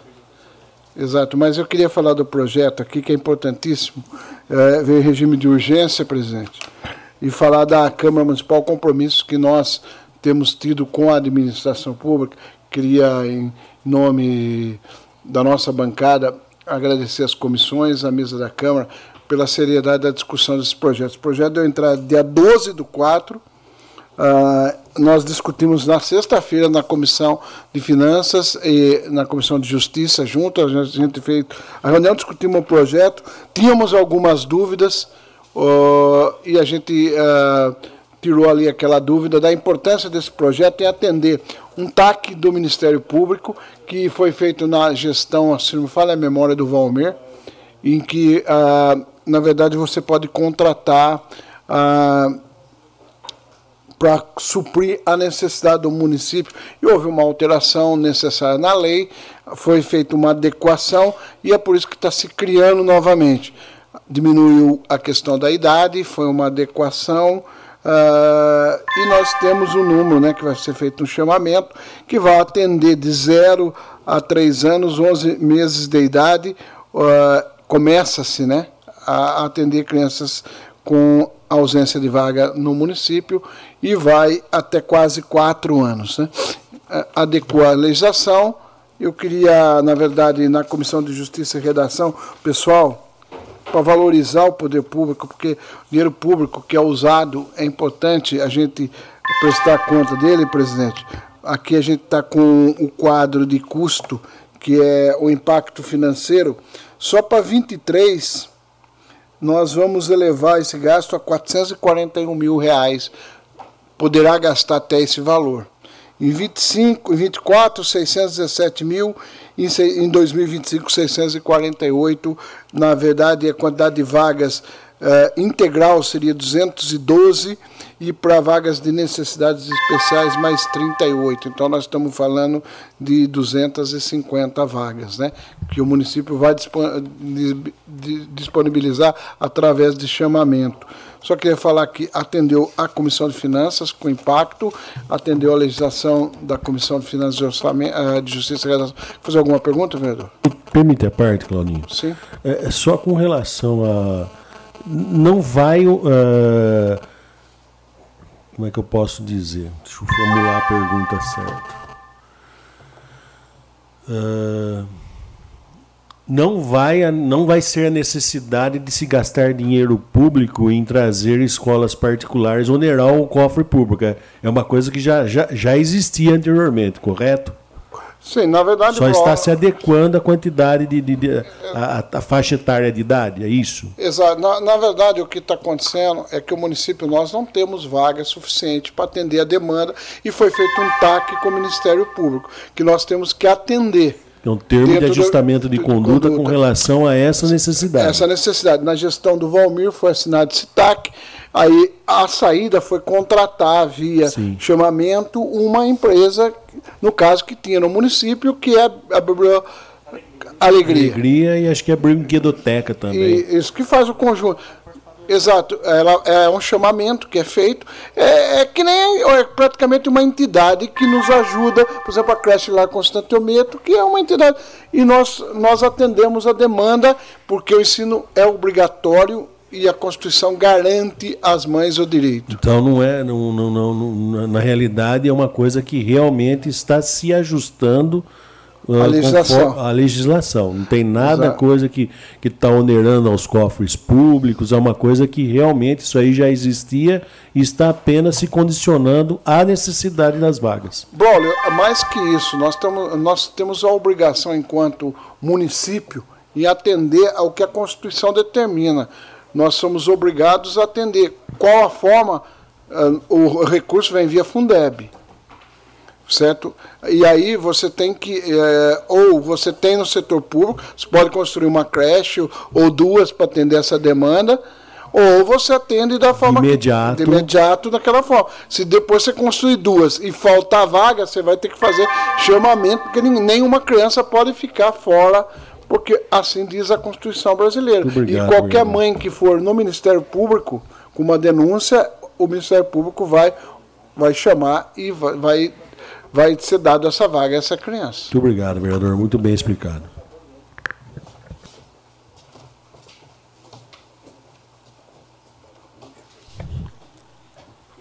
Está em discussão projeto de lei de número 23 de 2023, alter, que altera o programa Proeducação Básica, Proeb, que autoriza o município de Iracemá para contratar escolas particulares de educação infantil, objetivando a disponibilização de vagas na etapa de creche. Autoria executiva do municipal. Com a palavra, o vereador Ralph Silva. Dispensando as formalidades, até entendendo um pouco a dúvida do Braulio, a lei original, Braulio, ela se deu no mandato do então prefeito Valmir Gonçalves de Almeida, no ano de. Deixa eu só achar aqui a. 2014. Deixa eu pegar aqui. Eu chego lá. Está aqui. É a lei de 2 de dezembro de 2013 que ela entrou em vigor em 2014, correto?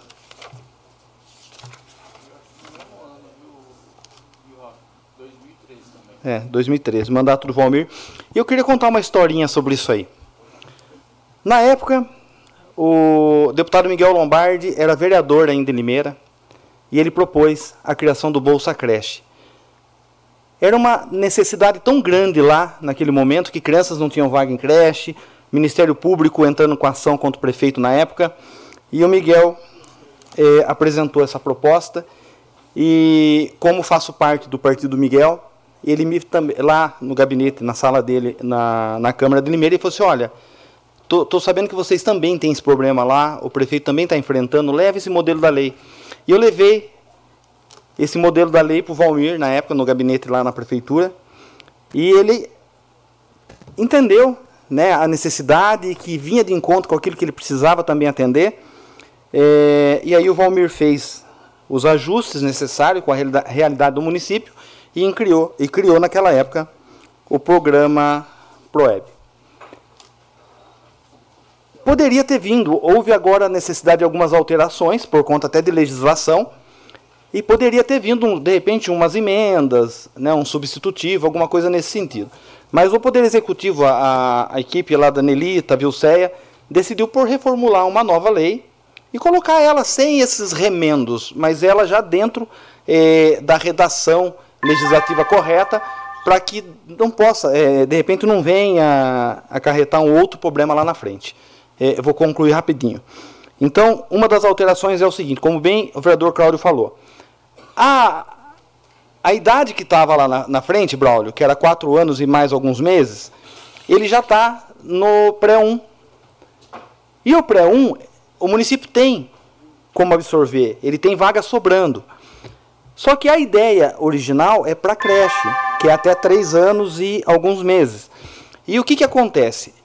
A vaga em creche, ela não é obrigado, o pai não é obrigado a matricular o filho. Ele pode manter o filho em casa até a idade de pré-escola.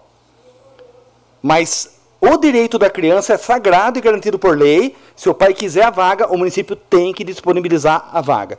Por isso, na época, o Valmir entendeu que a melhor opção era esse projeto. E esse projeto salva a prefeitura até hoje. A adequação veio na questão da idade e a inclusão de crianças especiais com o espectro autista. Com laudo fechado, o valor é diferenciado, paga-se mais para a escola, porque sabe que o custo é maior, tem que ter um cuidador. Então, tem toda uma série de cuidado que foi é, é, levado em consideração nesse projeto de lei. Então, parabenizar mais uma vez a prefeita Nelita com Chicão, a Vilceia, por ampliar o atendimento ao autista também no programa, eu, eu chamo carinhosamente de Bolsa Creche, mas é o PROEB, e, e dizer que é importante, viu, presidente, a, a, prontidão com que Vossa Excelência ouviu o pedido da Vilceia, é, as comissões né, sempre pronto para ouvir, inclusive deixar aqui público que Vossa Excelência se colocou à disposição até de se fazer uma extraordinária, se fosse o caso, né, mas é, administrativamente está tudo ok, aprovando hoje, é, vai dar tudo certo lá para a educação. E agradecer publicamente mais uma vez, tá? A, a mesa diretora, a todos os vereadores e também essa visão, esse cuidado que a prefeita e a Vilcéia têm tido com as crianças especiais no nosso município. Permite uma parte, vereador? Fazer uma pergunta? Meu tempo já foi. Pode Se o senhor presidente permite, com, como líder do governo, eu teria três perguntinhas para o vereador. Vereador, é, já é existente no município, inclusive em funcionamento, o, o Bolsa Creche. O que muda da situação de hoje para após a, a aprovação da lei? Tá, é desde 2014, né? Foi o Valmir que implantou esse projeto. é, dicas de passagem muito bom, né? copiado de Limeira, através do deputado Miguel Lombardi, hoje deputado. E alterou-se o quê? A questão da idade, que é para se manter realmente na idade padrão de creche. Acrescentou a questão de, de ensino integral, atendendo também crianças especiais. E na, na lei anterior falava-se de é, entidades filantrópicas, alguma coisa assim. ONGs, né, que seria o terceiro setor. Hoje não, somente iniciativa privada. Por quê? Como é um chamamento, se amanhã ou depois é, um empresário quiser abrir uma, uma nova escola no mesmo segmento, para creche, ele vai participar desse chamamento e pode, se os dois ser credenciado e os dois atender o município. Então não há é, de se falar em privilégio, porém, se tiver duas, três, quatro, cinco escolas, eles estando com o documento tudo em ordem, credenciando, eles vão estar aptos a receber os alunos que o município não tiver condição de matricular na rede municipal. E aí nenhuma criança vai ficar fora por falta de vaga. O Poder Executivo tem, é, tem ciência de quantas escolas hoje habilitadas tem no município? Hoje somente uma, Fábio. Chegou, acho que uma época de ter duas. Tem duas hoje? Tem brinquedoteca e Alegria. Ah, não é a mesma coisa as duas? Não. Então deve. É, a princípio duas. Eu lembro que tinha uma outra aqui atrás, do lado do centro de saúde, atrás do Cesarino, né? Mas faz tempo que fechou já. É, com o contrato é uma só. Porque, porque assim, a, a, lá a brinquedoteca e a alegria é o seguinte: a alegria é a escola de ensino é, fundamental e infantil. É, só que a outra é só criança, como se fosse creche mesmo. Creche, berçário. Então é diferente. É, é, tá lá no mesmo prédio, mas é só uma credenciada. É só um contrato? Porque é só uma, é só uma que atende a idade. A última pergunta, senhor presidente. É, essas escolas, com essa aprovação desse projeto de lei, provavelmente a procura, os números vai aumentar. Essas, essas escolas, tem algum estudo se as escolas têm capacidade mesmo de é, é assim, Fábio. Quem gera essa demanda é o município. Os pais têm que fazer a matrícula lá na escola, é, lá na Secretaria de Educação. A Secretaria de Educação, pelo georreferenciamento onde a criança mora, vai ver se tem vaga na, na, na creche mais próxima da casa dela. Não tendo vaga nem lá, é, não tendo lá, ela vai para uma outra creche do município. Ou as duas que são subvenciadas pelo município, que é a Severo ISO e a Constante Ometo. Eles recebem subvenção e eles também é, recebem a matrícula dos alunos do município. Não tendo, vai para essa opção. Obrigado, senhor presidente, estou satisfeito. Está em discussão projeto de lei de número 23 de 2023, que altera o programa Pro Educação Básica, PROEB, e autoriza o município de Iracemá para contratar com escolas particulares de educação infantil, objetivando disponibilização de vagas na etapa creche. Autoria Executivo Municipal, com a palavra vereador Jean Ferreira. Dispensando as formalidades, primeiramente eu gostaria de agradecer aqui em público ao, ao jurídico da casa, como foi falado, protocolou no dia 12 e no dia 14 as comissões já estavam todas é, presentes em reunião para ser debatido esse projeto. Eu acho que é importante a gente falar, até porque houve questionamento já é, através do WhatsApp ali, falando está criando uma parceria. Não, de fato já existe, como o Braulio fez o questionamento, o Ralf também falou, é só para a população ficar um pouco sem. Normalmente, a, o Poder Executivo faz o chamamento em torno de 150 crianças pode até 150 crianças. Isso depende, na verdade, da, da, disponibilidade que tem as nossas creches atualmente. Às vezes pode ter, é, na terceirizada, no caso, 100 alunos, 127 alunos. Então, o que? Só é pago baseado nos alunos que estão matriculados na escola terceirizada, assim falado. Eu gostaria também de parabenizar aqui o, o ex-prefeito Valmir por dar essa iniciativa, ao Ralph, que comentou que eu nem sabia, Ralph, que através do Miguel Lombardi, o projeto dele Limeira, trouxe para cá, e o Valmir teve sensibilidade em adaptar e colocar em prática em nossa cidade. É, é importante, e lembrando muito, muitas pessoas nos procuram e falam, ai, meu filho está matriculado longe de casa. Na verdade, o direito do aluno é de ser matriculado. As escolas, através da Secretaria da Educação, veja a disponibilidade mais próximo da, do endereço tem gente que prefere do trabalho, outros da, da onde é a casa mesmo. O, o, o que, por lei, obriga de fato é ter a vaga disponível.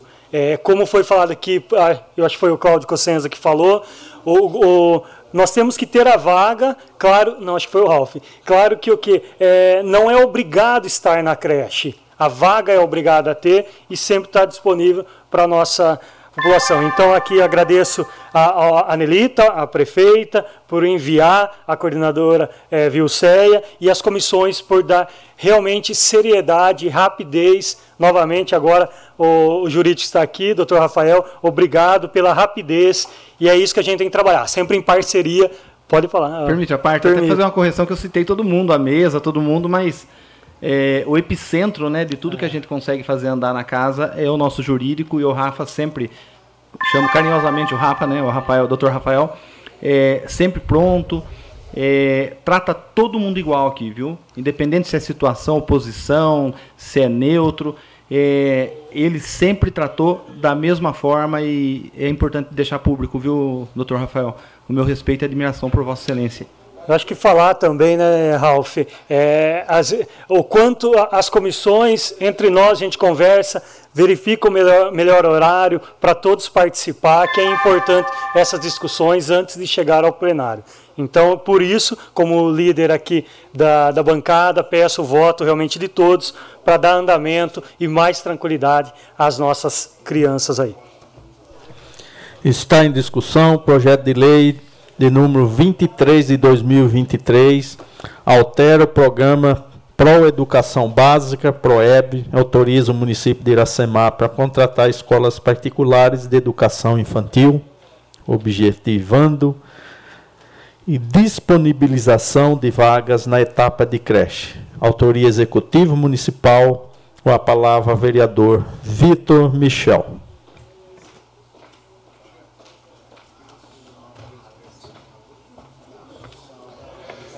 Mais uma vez, boa noite a todos. É, só para deixar claro alguns pontos que eu acho interessante a gente salientar, visto que a gente está acompanhando aí nas redes sociais, né? Primeiro, esse projeto ele é de 2014, 2013 e 2014 do ex-prefeito Valmir, certo? O que nós estamos votando aqui não é uma parceria e sim uma adequação desse projeto já existente desde a época do ex-prefeito Valmir. É, esse projeto não gera ônus a, aos cofres públicos, porque ele já é existente, certo?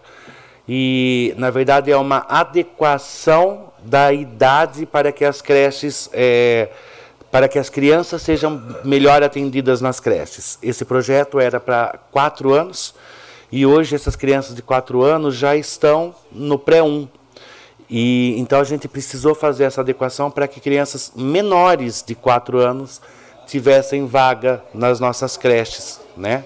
E como o vereador já disse, eu acho que é de extrema importância a gente salientar, né, que a lei ela obriga a gente ter a vaga, né? Ela não determina em qual local a criança tem que é, estudar. Essa adequação que nós aqui fazemos, né, por bairro ou a setorização, uma coisa que a gente ainda consegue fazer no nosso município, mas que futuramente isso não será possível. Então, criar mais vagas gera a possibilidade de que mais crianças consigam estar na creche e seus pais fiquem mais tranquilos enquanto estão trabalhando. Né? Então, a, pre a prefeitura tem a obrigação de ter a vaga, mas os pais não são obrigados a colocar os filhos na creche, mas tem que ter a vaga. Então, só para deixar claro, mais uma vez, esse projeto ele é de 2014 do ex-prefeito Valmir e nós estamos votando aqui uma adequação sem gerar ônus aos cofres públicos. Muito obrigado. Está em discussão o projeto de lei de número 23 de 2023. For. Com a palavra, o presidente dessa casa, Valdenito Gonçalves de Almeida.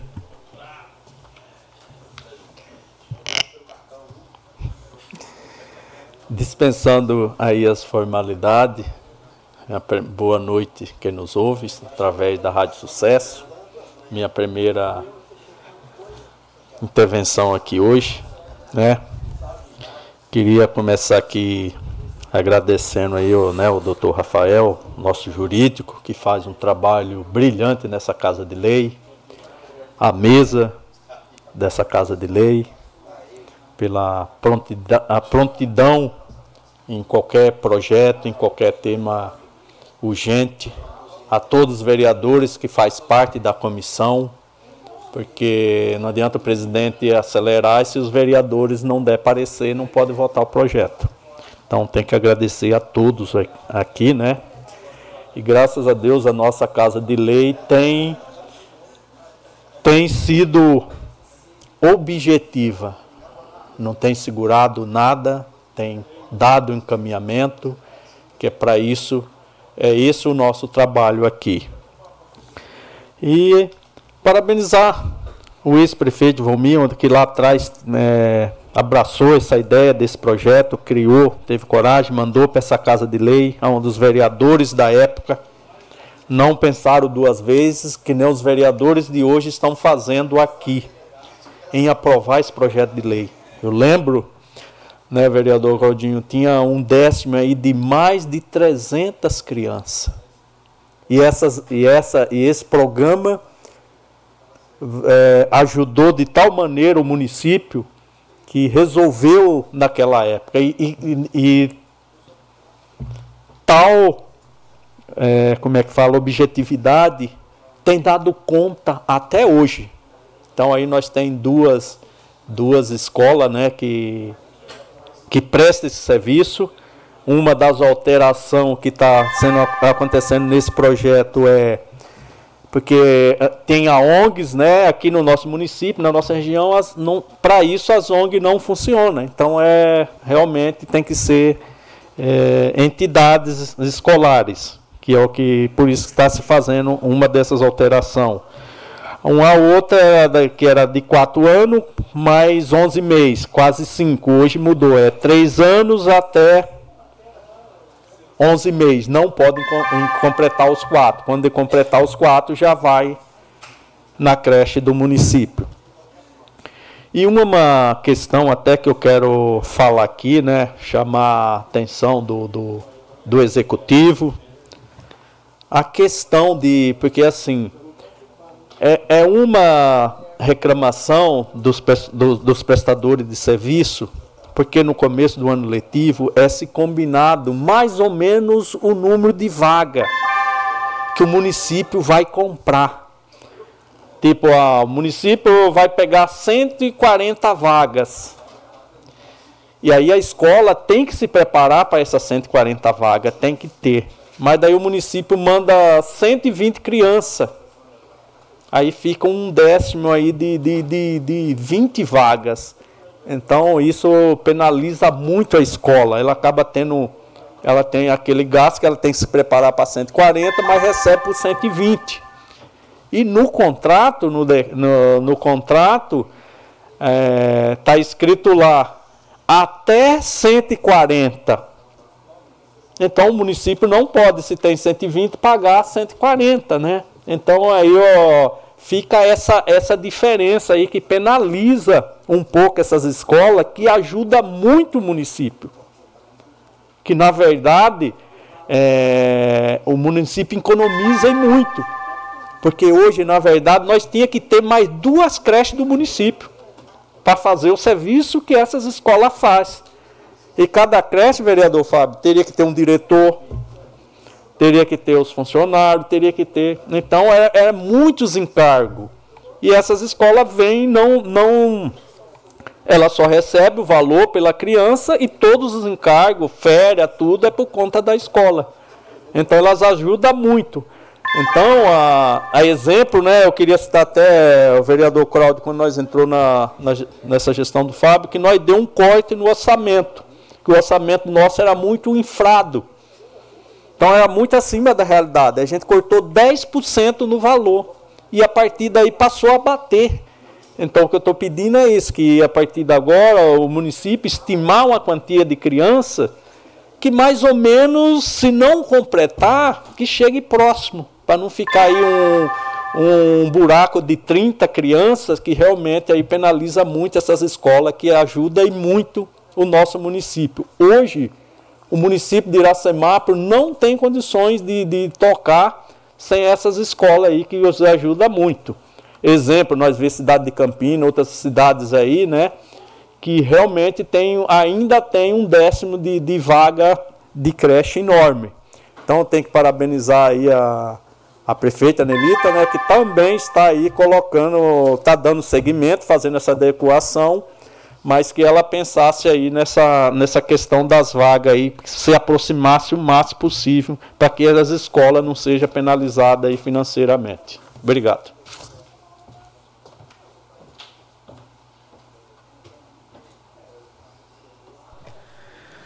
Projeto de lei de número 23 de 2023 está em discussão. Lai. Questão de ordem, presidente. Questão de ordem concedida, vereador Claudio Col César. Gostaria de.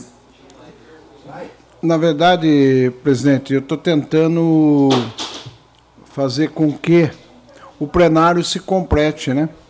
Para pôr em votação. Então eu queria pedir aí. A, na verdade, não tem dúvida nenhuma do projeto, presidente. Era isso que eu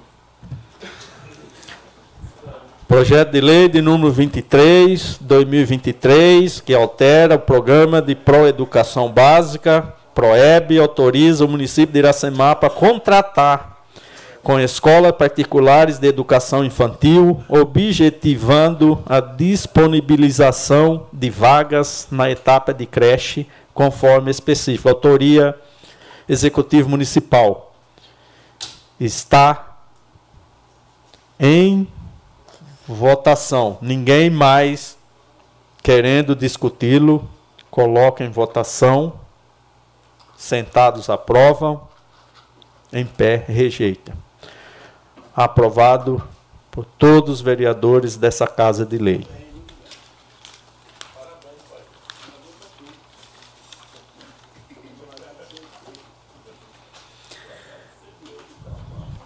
Encerrada a matéria que cabia de liberação do plenário do início ao grande expediente, convidando os senhores vereadores para versarem sobre o assunto de sua conveniência. Com a, para, com a palavra, o vereador Braulio Rossetti Júnior.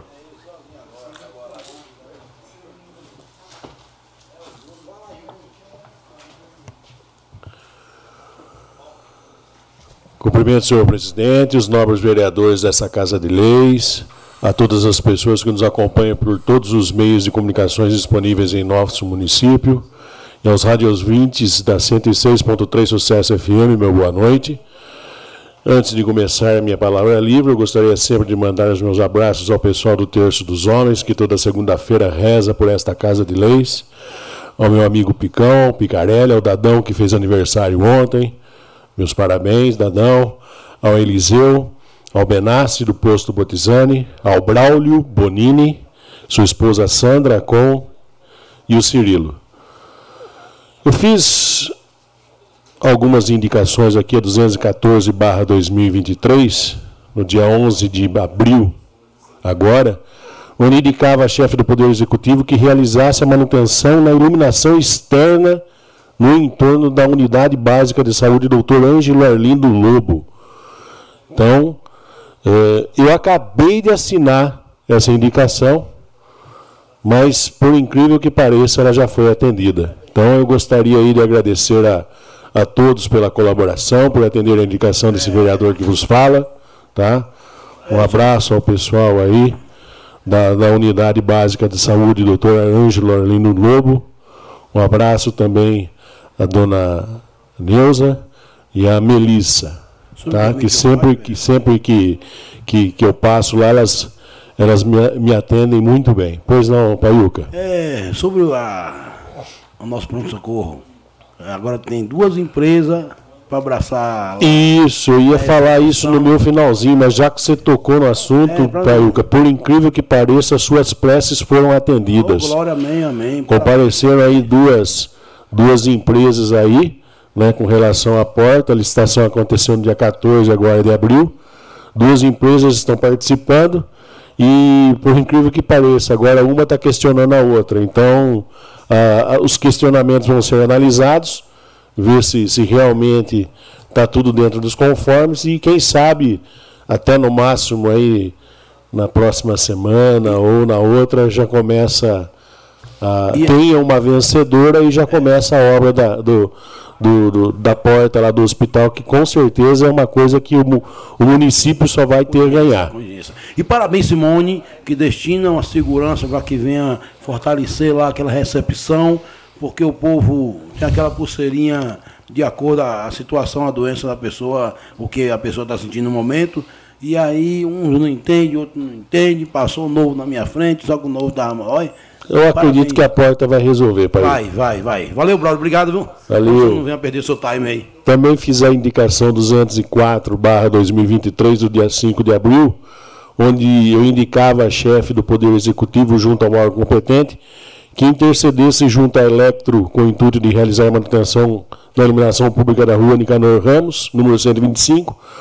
A munícipe me ligou e, por incrível que pareça, também foi atendido. Então, eu gostaria de agradecer aí a todos pela colaboração novamente, por atender essa indicação, tá?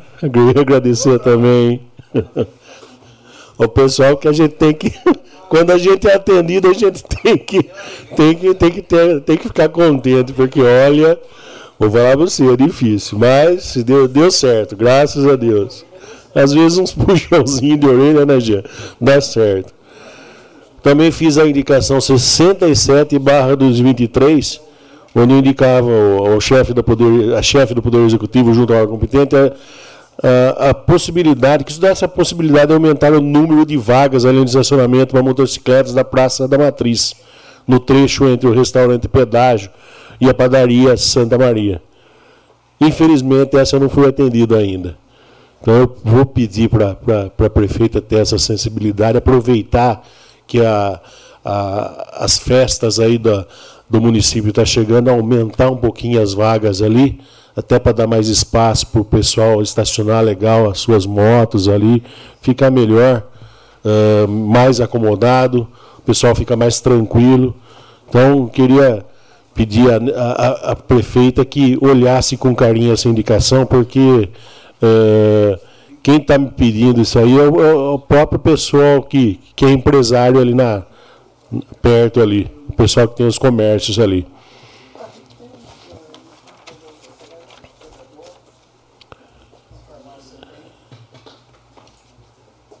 Fiz a indicação também. Não, não fiz mais indicação, por hoje chega. Indicação. As vagas do Pátrio para essa semana é instalador, estágio em psicologia e serviços sociais e técnico em informática. Então, segundo informações e por ter determinação do PAT Regional de Campinas, os currículos deverão ser entregues pessoalmente no PAT agora, por questão de segurança. E quem preferir maiores esclarecimentos poderão en- entrar em contato com o PAT através dos telefones 34565511, 34563557. Quem preferir passar um e-mail, o e-mail eletrônico do PAT é o patiracemápolis.yahoo.com.br. O horário de, de atendimento do PAT ao público é das 8 às 16 e o PAT tem a ferramenta do WhatsApp, que é o telefone 19 99830 9439. Vou repetir, 19 99830 9439, aonde são disponibilizadas informações das vagas, os cursos, enfim, eh, todas as, as atualizações que o PAT possui. O meu abraço aí a Gisele Rossini, a Marli, a Emily, a Luísa, a Neuza Massaroto, a Dal, Marcel Matias, que faz parte da Junta Militar, a Nair Menezes, que faz parte do Banco do Povo, e um abraço especial para a Virgínia Frasson. O Zé Roberto pede também para lembrar Uh, continuar lembrando a toda a população de Iracemápolis que no mês uh, de abril a novembro desse ano, dos dias 25 a 30 de cada mês, caso não haja nenhum contratempo ou causa maior, o pessoal dos serviços urbanos estará realizando cata cacareco. Então, toda segunda-feira eu vou estar lembrando a população que sempre a gente batendo na tecla, pessoal vai aprender da mesma forma que aprendeu com o lixo. Então, o pessoal que fica da avenida para cima, é, segunda, quarta e sexta.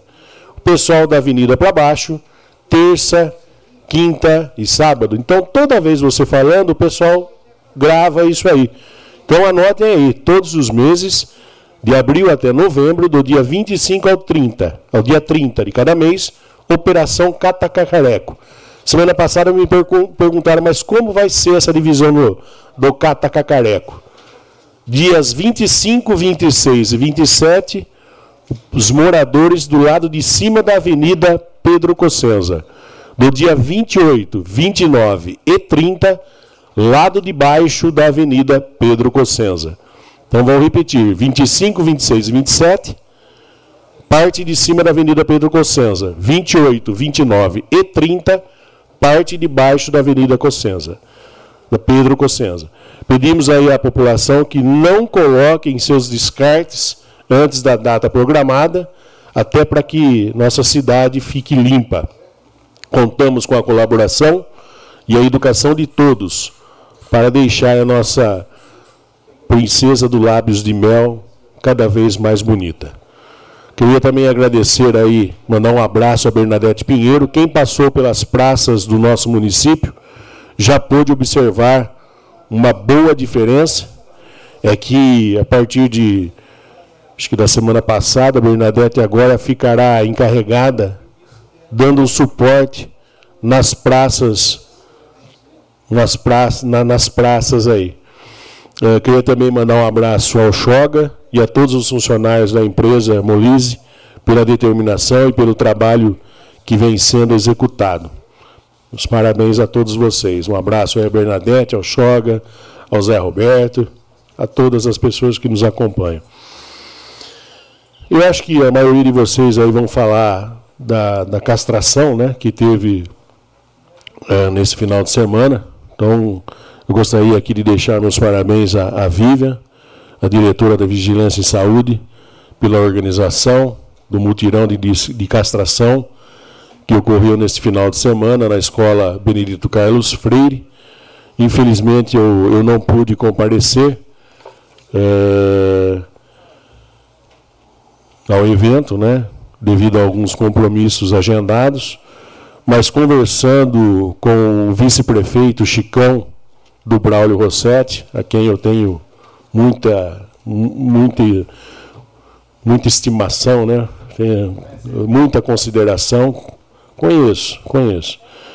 Uh, ele me disse, filho da dona Neuza, exatamente. Ele me disse que, que foi muito bem organizado, rápido e bem proveitoso para os munícipes que, que levaram seus animais para serem castrados. Então, aí, meus parabéns à Vivian. Eu tinha mais alguns recados aqui.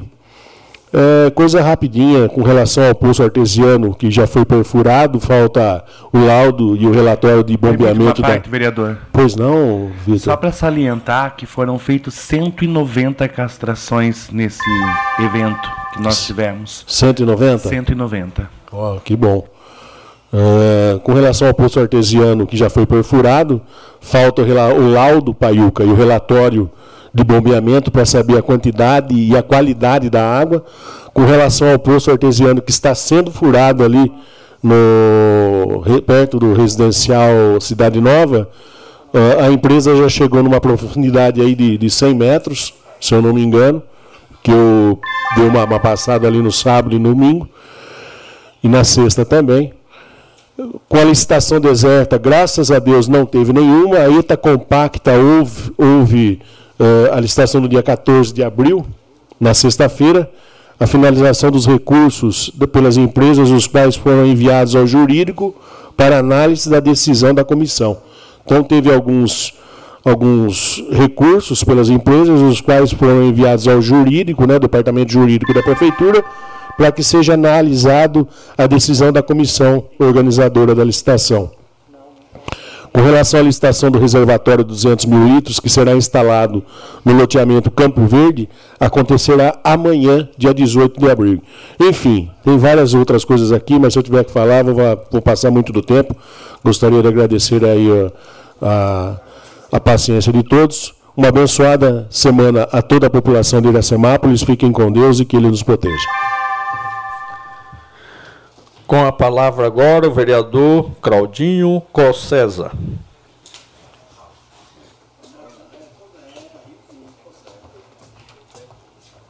Senhor presidente, senhores vereadores, povo presente, pessoal que nos acompanha pela internet. Senhor presidente, queria pedir um pouco aí para o governo, Braulio, Ralph e, e Vitor, uma atenção na questão da sinalização de trânsito.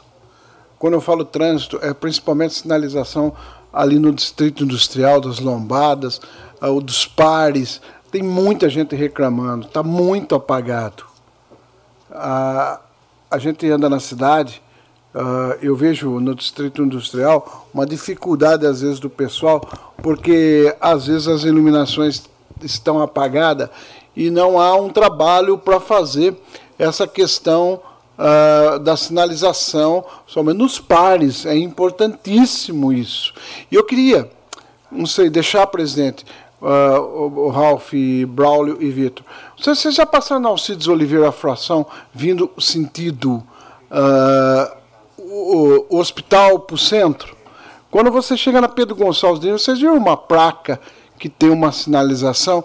Eu não sei se aquela placa não está errado, aquela sinalização eu acho que é um símbolo, na minha, tecnicamente, queria deixar na, na Alcides Oliveira Frasson com a Pedro Gonçalves de Lima, perto da sorveteria.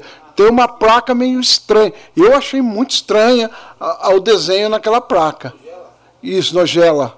De frente com gela. É aquela, ela proíbe descer à esquerda para baixo. Mas eu queria deixar registrado e pedir para vocês falar com o diretor do trânsito para ver se está regular aquela placa. Porque ali é um local que acontece vários pré-acidentes e se acontecer um acidente, a placa estiver uh, errado a sinalização, pode dar problema.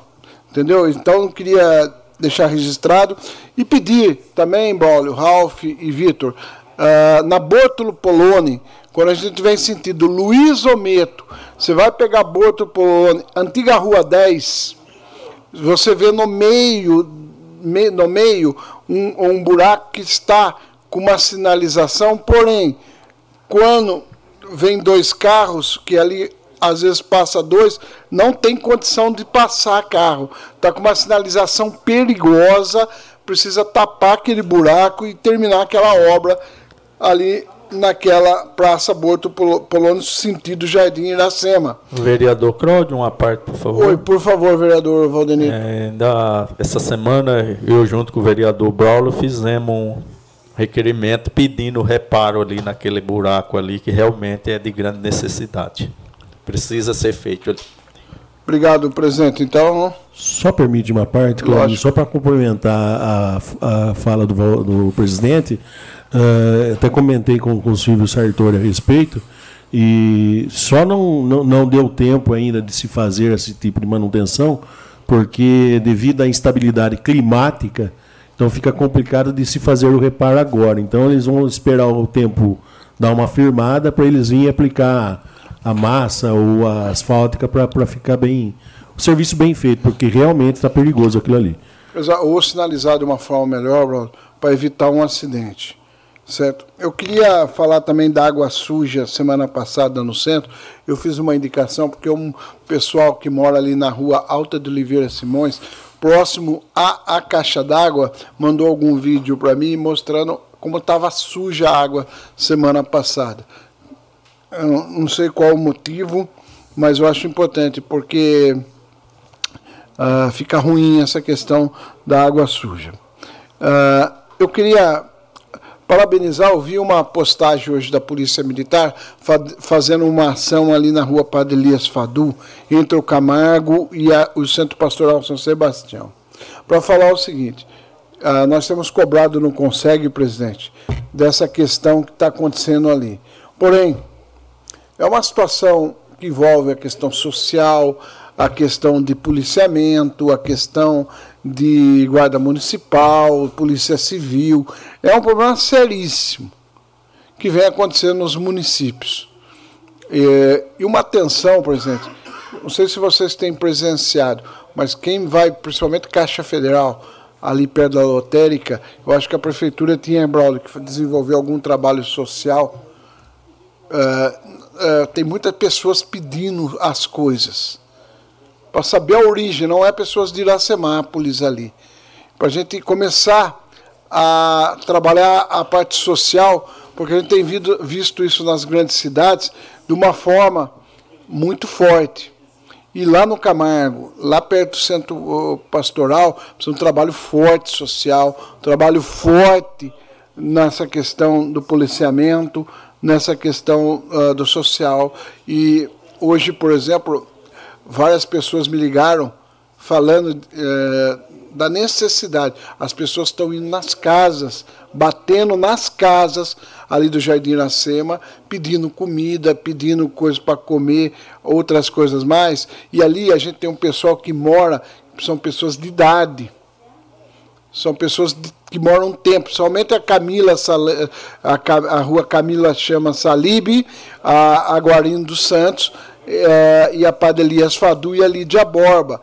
São pessoas sempre de uma idade mais avançada e está intimando, sabe? Uma forma, tem pessoas com medo, a forma que essas pessoas estão chegando.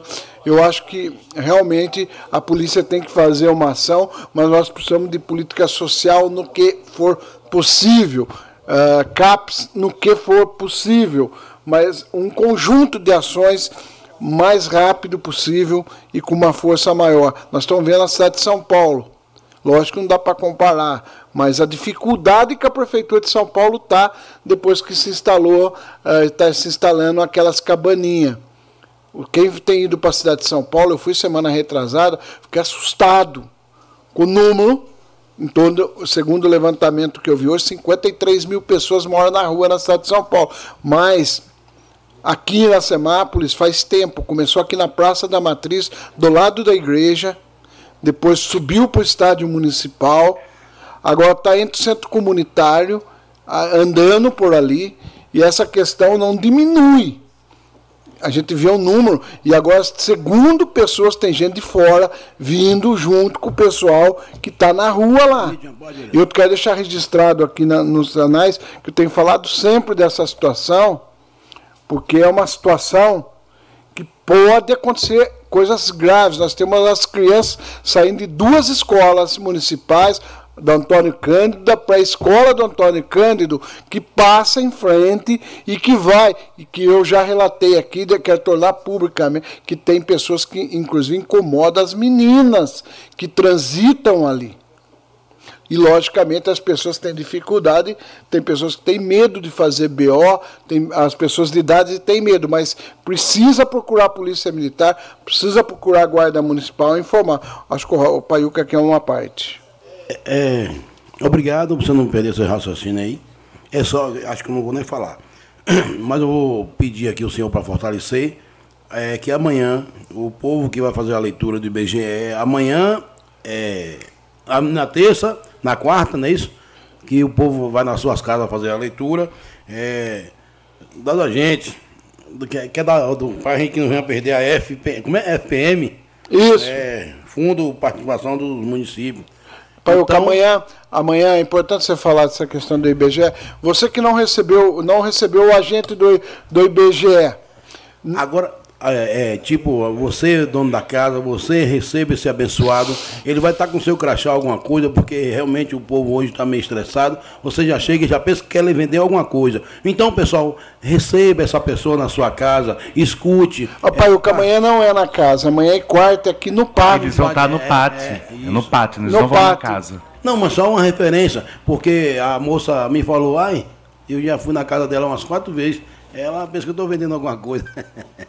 Mas amanhã, Paiuca, essas pessoas que estão nos ouvindo, você que é vizinho, pessoa que não participou do, do, do IBGE, por favor, amanhã é o dia todo aqui no pátio e quarta-feira. A importância da participação de você que não participou, porque o município pode perder recurso através do FPM, mas pode perder recursos na saúde, pode perder recursos na educação, em várias coisas que inclusive no ICMS, na própria arrecadação do ICMS, depende do número de moradores. Uma parte ao Permite uma parte, vereador. Só para salientar sobre o que você estava falando dos, dos uh, pedintes da, que estão ali próximo ao supermercado Camargo e à igreja São Sebastião.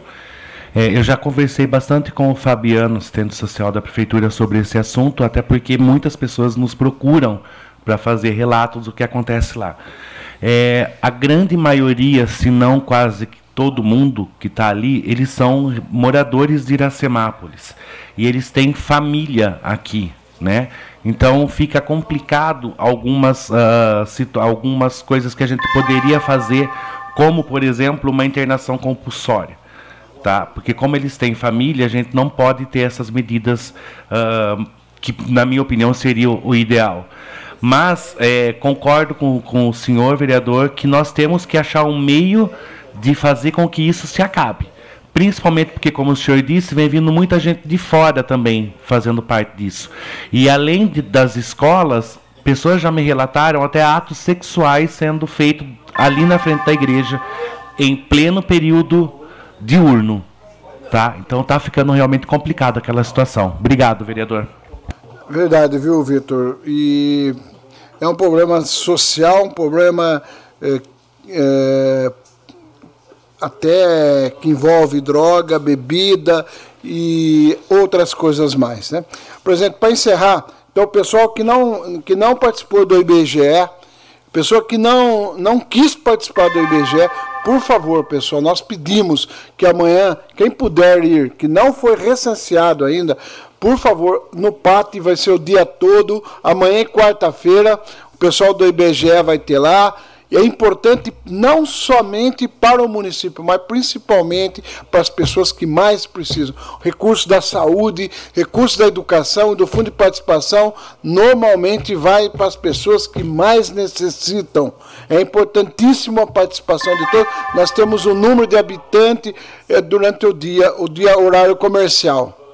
Ah, e para encerrar, presidente, eu queria fazer uma indicação, inclusive já mandei uh, para a Câmara Municipal a foto da rua Jerônimo Mito, em frente à Ágape.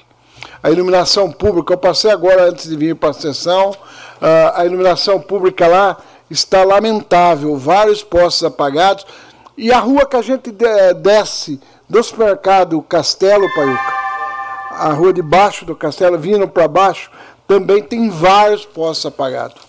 Ah, presidente, eu não sei se é possível novamente Vossa Excelência pedir para a Electro. Pedir para a Electro, porque na verdade nós estamos enxugando gelo. A gente pede uma rua, pede duas, três uh, postes, quatro, cinco postes, aí depois apaga o quarteirão inteiro da João Casimiro, depois apaga o, a Jerônimo Meto. Todas as ruas são importantes a iluminação pública. E mais importante, o município paga por isso e o cidadão também, presidente. Então eu ia ver com Vossa Excelência, se possível, Alex, fazer uma nova reavaliação na iluminação pública geral de Iracemápolis, que está péssima a iluminação pública. Com a palavra o vereador Fábio Simão.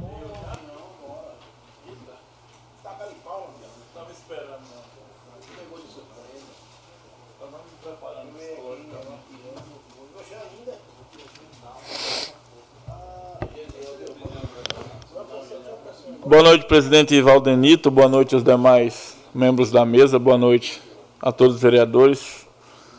É, em nome do Guilherme aqui, cumprimentar toda, toda a nossa equipe técnica, cumprimentar também o público aqui presente. Mais uma vez, os sempre, sempre presentes, né? Pedrinho Gato, Rogério Bosque e André Martinati. Tá sempre nos prestigiando aí com a ilustre visita. Parabenizar o Rogério Bosque pela, pela coluna, é invertir aqui a situação, né? Parabenizar primeiro ao, ao André Martinati pelo jornal, segundo o Rogério Boss pela belíssima coluna. Às vezes, é, quando fala da gente, às vezes a gente não gosta, às vezes a gente gosta, né, Rogério? Mas sempre presente ali nas nossas casas a coluna do Rogério Bosque, parabéns. É, eu gostaria, senhor presidente, de mandar um alô também, é, de Braulio Rossetti, mandar um alô para meus amigos da churrascaria do Paraná, o Elso, o Fábio, o César e o Cleito, os meninos da churrascaria. Mandar um alô também para meus amigos, meu guru Zé da Bruel, meu amigo, e o pastor Carlos Bombo também, meu grande amigo. Eu gostaria de parabenizar a Vívia da, da Vigilância Sanitária, a prefeita Nelita, a vice Chicão, toda a equipe do Canil, a Fabiana, seu Geraldo, toda a equipe do Canil. Parabenizar pelo evento ali na Escola Benedito Carlos Freire. Que coisa linda. O primeiro dia eu pude passar quase o dia inteiro ali junto com o pessoal. No segundo dia eu não pude, eu estava trabalhando. Mas muito bem organizado. Primeiro lugar, brother, um evento que nunca se viu aqui no município. A gente vai vencendo dias após dias. Eu acho que esse mandato é o mandato das surpresas, né? As coisas boas vêm acontecendo. E 190 cães castrados. Faltou 110, que está comprado. Fica para um próximo evento. Eu acredito que nos próximos meses aí a, a coordenadora Vívia vai estar, tá, a diretora Vívia vai estar tá providenciando esse próximo evento.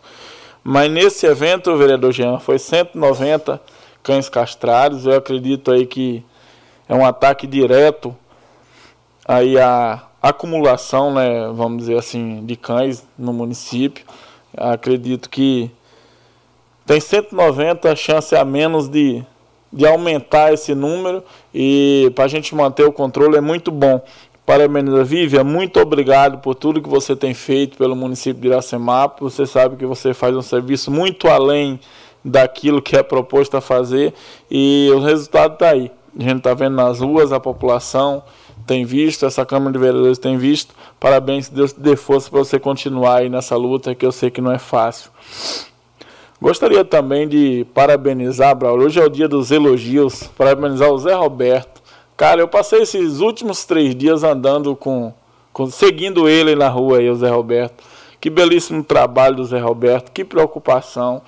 Um cara sensacional, Braulio. Ele corre a cidade inteira, ele é acelerado, corre aqui, corre ali, comanda uma equipe aqui, outra ali. E ele está bastante feliz, estive conversando com ele. Aí com o aumento da equipe da Molise, concurso público que deu mais funcionário para ele, porque no início o coitado batia a cabeça ali com a falta de matéria humana terrível. Pode falar, Braulio. Permite a parte? Pode falar. Eu, uh, bem atrás, eu, eu até deixei gravado, falei assim, eu só gostaria de ver o Zé Roberto com o número de pessoas suficientes para ver o que, que ele era capaz de fazer. E está aí o que está acontecendo. Cumpriu-se a não é uma profecia, mas o que eu gostaria que tivesse acontecido. E o Zé Roberto tá, dispensa comentários. Obrigado, Fábio. Eu, particularmente, Braulio, lembro bem dessa frase citada por Vossa Excelência, e a gente está vendo aí o que ele é capaz de fazer. Parabenizar o Zé Roberto, toda a equipe aí dos serviços urbanos pelo excelente trabalho. Hoje, particularmente, eu estava vendo ali a, o embelezamento da cidade, né, pintando as guias com a máquina, algo muito rápido, muito rápido. O que 10 funcionários gastariam com aquela trincha para pintar um quarteirão, a máquina faz em minutos. Está pintando toda aí, uma agilidade, todas as guias do município que causam uma boa impressão, fica bonito, principalmente a Avenida Pedro Consenza que está prestes a receber a lei a iluminação que o vereador Jean intermediou com o seu deputado que o executivo vai executar ali, já está pintando. Eu acredito que em breve a gente vai ter uma avenida, Jean, totalmente revitalizada e qualificada ali, iluminada também, né? A avenida ali merece, a população merece. E eu gostaria também, senhor presidente, de fazer um requerimento é, para que a secretaria faça, a Secretaria de Educação do município, referente é, se se tem uma equipe treinada em todas as escolas, se tem feito esse treinamento para primeiros socorros, caso aconteça uma criança se engasgue ali na escola, ou que aconteça algum incidente com qualquer criança ali na escola, se tem uma, uma equipe preparada, se tem funcionário ou se tem treinado esses funcionários para caso isso aconteça, que não é um caso isolado, sempre acontece aí no nosso Brasil e principalmente as creches, né, que tem crianças pequenas, né, bebês. A gente votou um projeto de lei aqui muito importante que vem aumentar o número de creches no município. Se essas escolas estão capacitadas Caso aconteça algum incidente com alguma criança, referente a engasgamento, qualquer incidente, se tem funcionários preparados, é, e se não tem, se tem aí intenção de, de fazer esse treinamento, de repente, com o corpo de bombeiros aqui da cidade, eu tenho certeza que o pessoal são bem solícitos, pode estar ajudando, e se algum dos vereadores estiver disposto a assinar esse requerimento junto comigo. Vossa Excelência poderia, poderia, Fábio? Pode sim. Gostaria Braulio. de assinar com Vossa Excelência. Sim. Vereador Braulio, vereador Ralph, vereador Gesiel. É, gostaria que os senhores procurassem a secretaria depois para deixar o nome lá. E acabou os elogios e os agradecimentos. Agora vamos às críticas, porque o vereador ele tem que elogiar e ele tem que cobrar é, mediante aí as necessidades da população. Eu gostaria, eu deixei ali um, um papel com, com o vereador Claudinho Consenso, que eu mesmo pedi um favor mesmo para estar tá passando é, o gabinete da prefeita, porque foi passado para mim que o mesmo passou um protocolo lá e foi atendido. É, eu gostaria que o vereador não, entender, não entendesse errado, não estou colocando o vereador em um rabo de foguete, vamos dizer assim. Eu só quero solução para um local que eu tenho passado há muito tempo e não tenho arrumado. Parabenizar o vereador que passou o protocolo e foi consertado. Inclusive na minha rua, que a gente fez um requerimento, um, uma indicação recente, vereador Claudinho, foi resolvido já o problema na minha rua, que estava inteira apagada. Só que na rua Maria Tereza de Jesus, no número 70, e agora também no número 10, é as casas que eu posso estar em frente. No número 70 já faz cerca de 90 dias esse protocolo. Um funcionário da prefeitura falou para mim que o que faltava era o protocolo. Eu mandei o protocolo para ele. E não foi novamente atendido. Eu gostaria que o Poder Executivo de uma vez por todas, pelo amor de Deus, faça para que a Electo trabalhe. A Electo é irresponsável com esse município. A Electo não cumpre com as suas funções e com as suas obrigações. Na rua Maria Tereza de Jesus, em frente ao número 70, está lá. Eu fui lá, presidente, antes de começar a sessão, a sessão 10 minutos antes. Cheguei até um pouquinho atrasado para verificar se tinha trocado, para não falar besteira. Faz mais de 90 dias o protocolo.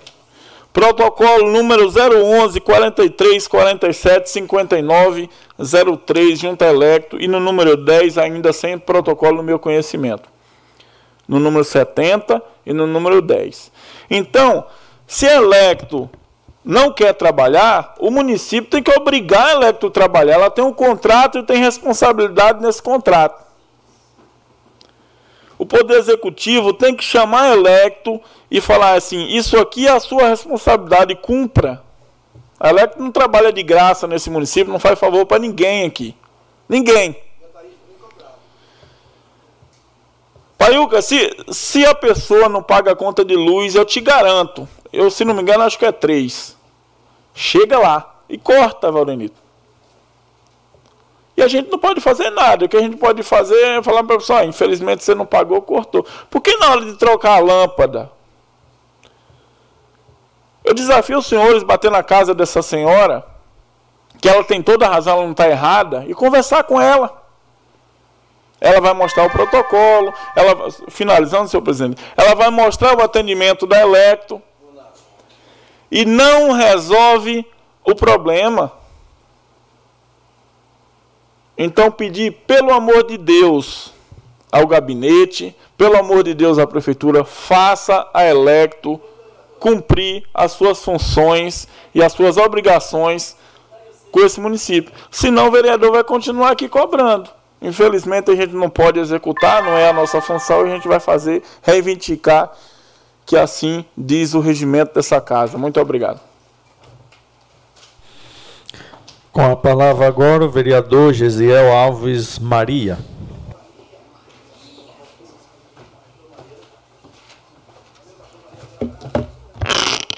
Dispensando as formalidades, segunda vez que a gente vem para essa tribuna, para não sair da pauta já, eu queria entrar na mesma pauta que o vereador Fábio Simão estava falando, até por conta da necessidade, né? É, a gente precisa ver uma solução para isso, porque é aquele velho ditado, né? Agora que a gente está resolvendo aí os problemas com o mato, com a questão da capinação e com o tempo de chuva que não está tendo, então já deu uma boa diminuída aí. O Zé também teve aí a, a equipe da Moise que foi, foi aumentada, já está dando conta. Agradecer aqui, primeiramente, ao Zé Roberto. O Zé é fantástico, Fábio. Eu tive o privilégio de sexta-feira passar ali no, na baixada ali da, da rodoviária e cumprimentar ele, ver o serviço, acompanhar o serviço que estão fazendo ali da reforma ali na baixada, que cedeu né, a calçada e o pessoal já está ali fazendo, fazendo o trabalho que é necessário fazer. O Zé faz muito com pouco, né? É o, é o cara que faz o que tem que ser feito, independente da circunstância, da situação não coloca desculpa em nada e vai para cima e não é à toa que está funcionando. Quero parabenizar o seu trabalho, Zé, e agradecer a você por, por sempre nos atender. Semana passada a gente falou aqui a respeito do residencial das Acácias. Imediatamente, semana passada, o pessoal já estava lá roçando, já estava ali fazendo a roçagem do, do mato em volta.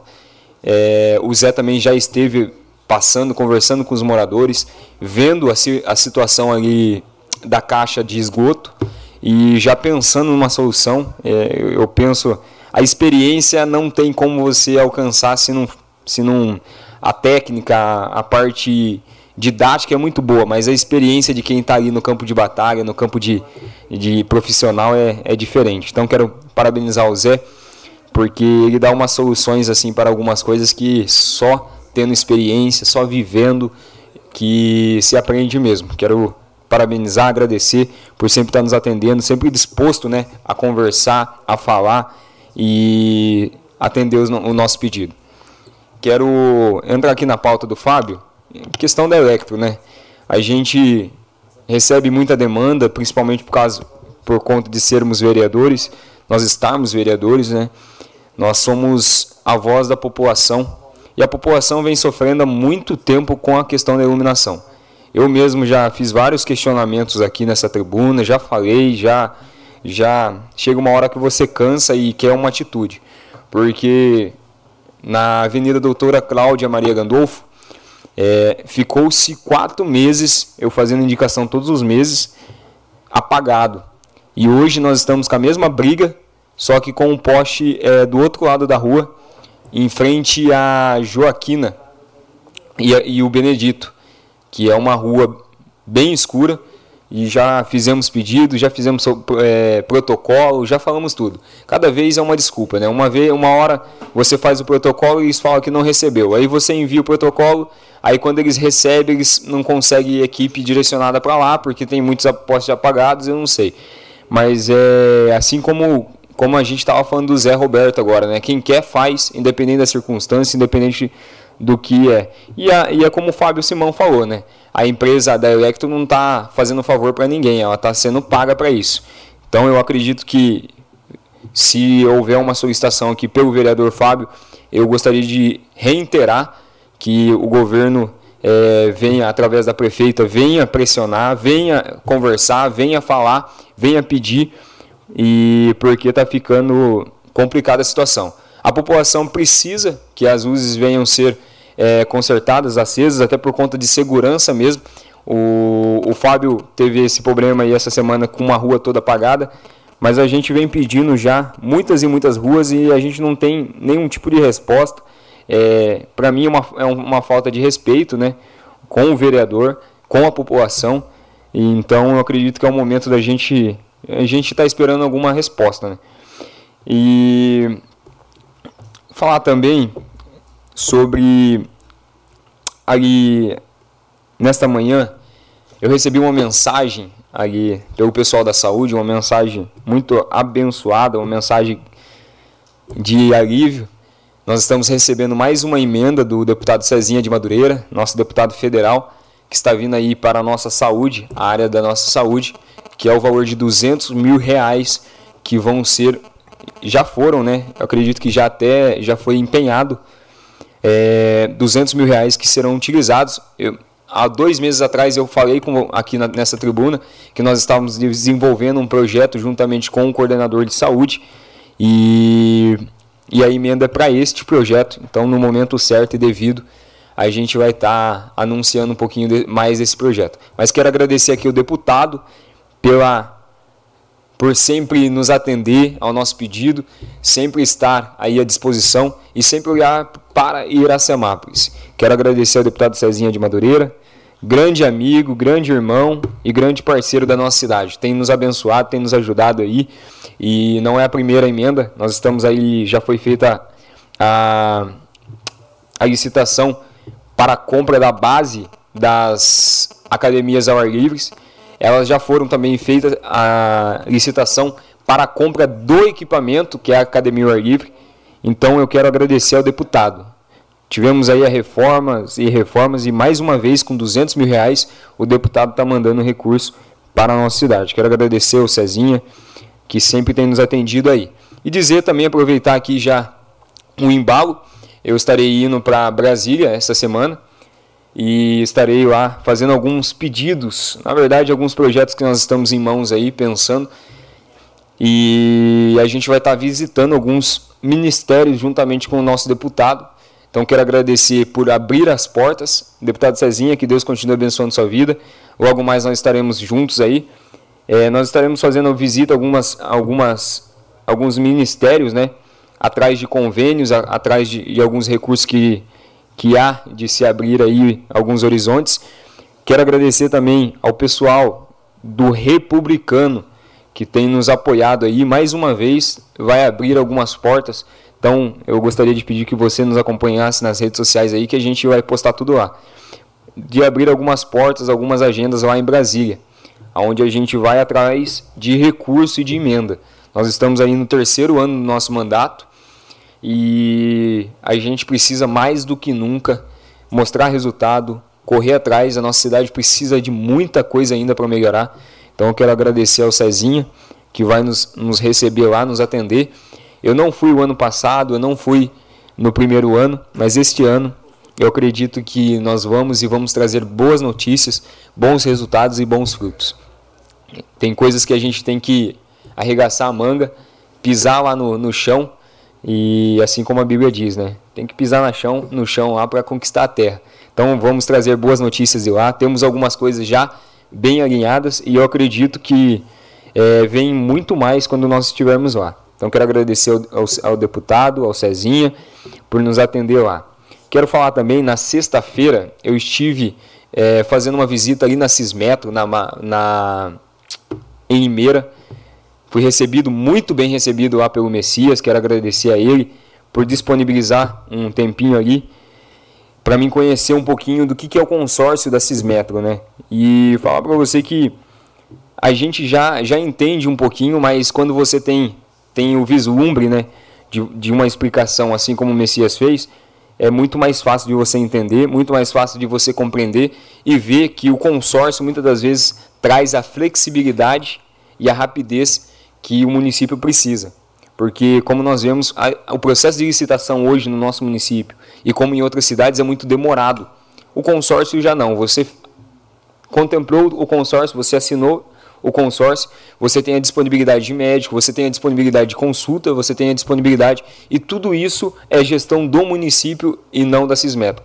Então é tudo o secretário de saúde que faz. Então quero agradecer ao, ao Messias lá que nos recebeu é, e nos, nos, explicou tudo certinho como que funciona, a questão da Cismetro, é, o consórcio, e eu fiquei, fiquei muito, muito contente assim de você ver que às vezes a experiência, a experiência de alguém que já passou por essa casa, já foi vice-prefeito da nossa cidade, é o conhecimento e poder adquirir um pouquinho através da conversa, do diálogo e da sabedoria dele. Eu quero agradecer, Messias, por nos receber lá.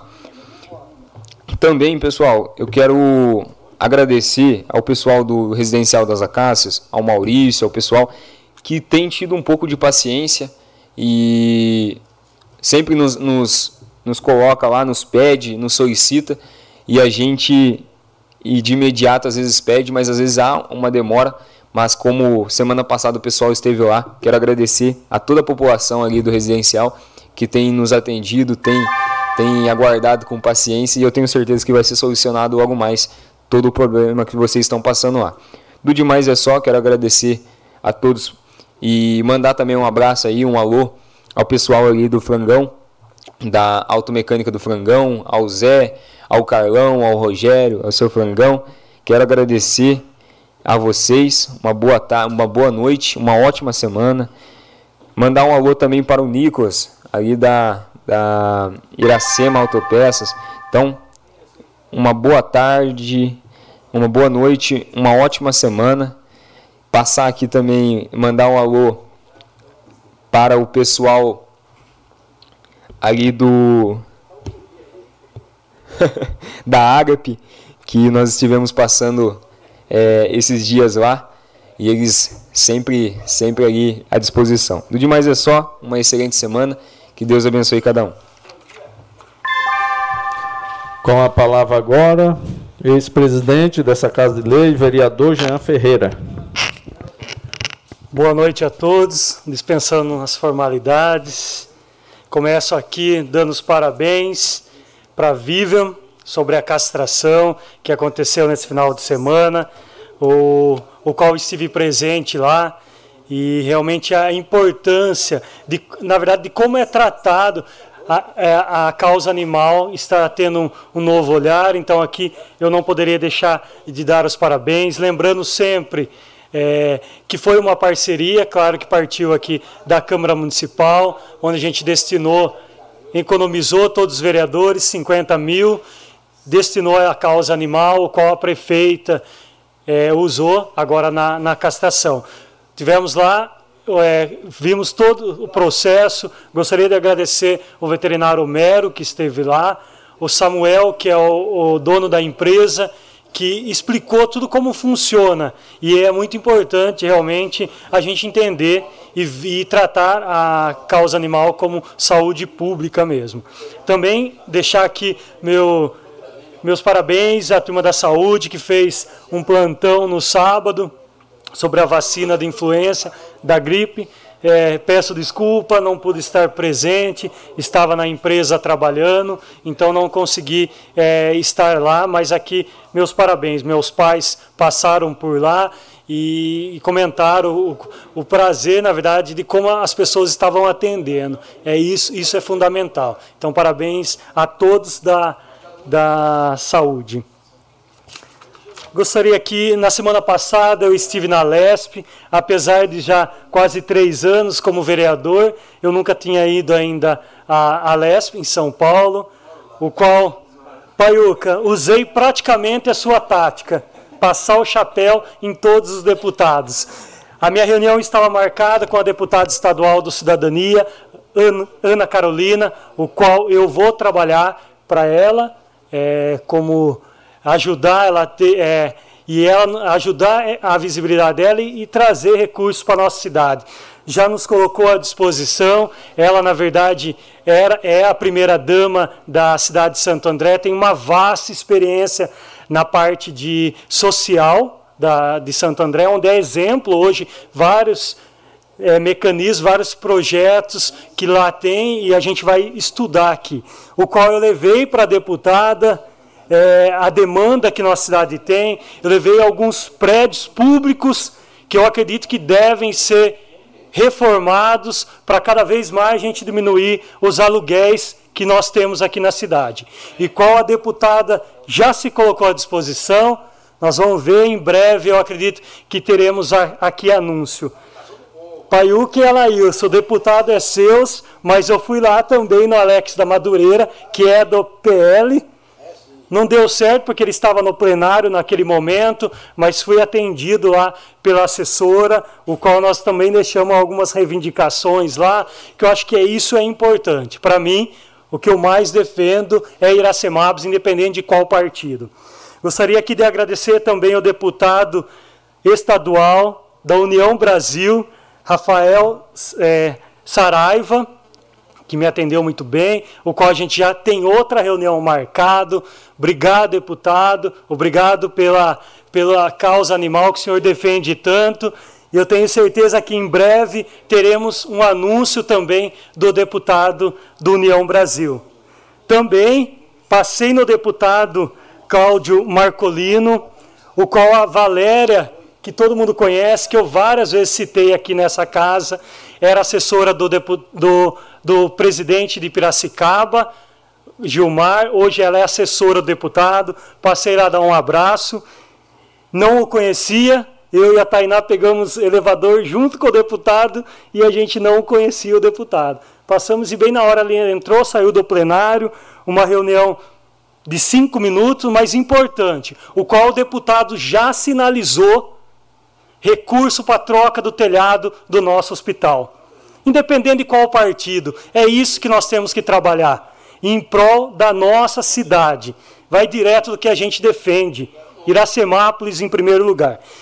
Eu gostaria aqui de pedir um requerimento é, de quais partes, a, quais terrenos a, a prefeitura tem para a gente entender, pois o deputado se colocou à disposição de liberar casas para a nossa cidade, desde que a prefeitura forneça o terreno. Ele já colocou, é só, só colocar, já está à disposição as casas. Permi, permito. É, na verdade, a prefeita já está em, em, estado bem adiantado a discussão de casas com CDHU, CDHU Coab, não lembro. É, inclusive, já mandou documentação para o Estado de São Paulo, para o governo do Estado, é, das áreas que podem receber habitação e também tem algo já é, caminhando a nível federal. Então, é importante, né, depois, assim que tiver é, concretizado, é, pelo menos adiantado, a gente unir força com todos os deputados nossos para reforçar lá para que venha a moradia. Mas é bom registrar que a prefeita já vem já há um bom tempo discutindo isso, vendo é, áreas, né? Inclusive já tem duas áreas já que ela mandou a matrícula lá para São Paulo. Eu acho que é importante, né, Ralf? Se for o CDHU, o deputado aqui se colocou à disposição de ser a minha casa e minha vida mesmo, o qual ele explicou um pouco os valores e, e, realmente o valor é, vai de encontro do que a gente defende, é ajudar as pessoas que precisam sair desses aluguéis absurdo que está em nossa cidade. É, então, tendo terreno, as casas já vêm, porque ele é, se colocou à disposição de mandar aí em torno de 50 a 100 casas. Então, aqui, meu agradecimento aos deputados. Na semana que vem estarei em outra agenda com deputado não é do meu partido, mas eu fico muito feliz dos deputados estarem abrindo as portas para mim. Desde o início, eu, me, eu falo que eu já tenho um deputado estadual que vou trabalhar, pois não, não, não vou fechar com um e depois já tenho deputado estadual, qual eu afirmo aqui, é a Ana Carolina, do Cidadania, e o Alex Manente, deputado federal. Mas eu acho que tudo que for de encontro para a nossa população, é isso que nós é, defendemos aqui. O Gisele não está aqui, mas gostaria de desejar uma boa viagem. Se quiser, eu posso entrar em contato também com o meu deputado lá, que pode abrir portas também lá dentro do, da, do palácio, lá dentro da, da Câmara. Eu, dois anos e meio também, ainda não fui para Brasília. Já conheço Brasília, porém não fui com, como vereador ainda. É, enfim, estamos conseguindo. Bolinho também não foi, né, Bolinho? Eu acho que é só eu, sei e o Valdenito. Mas é, eu acho que vai ter um momento certo. Eu tenho uma boa, uma boa parceria aí com os deputados, que independente de como a gente esteja falando, o Fábio, você está bem com a cabeça aqui na minha gravação. é, mas é, do resto, eu gostaria de me colocar à disposição. Ah, passei também no, no PS semana passada, qual foi atendido pela Eliana, que minha gratidão a ela. Fui lá entender. Ah, na verdade, nós estávamos passando em frente, de repente tinha via, duas viaturas da guarda lá, uma, e a gente entrou para entender o que estava acontecendo. Era algum um munícipe lá com umas alterações e qual a, a, a, recepção chamou a guarda que fosse lá. Então a gente entende para a gente ver aí como de fato precisa a privatização de alguns pontos na cidade.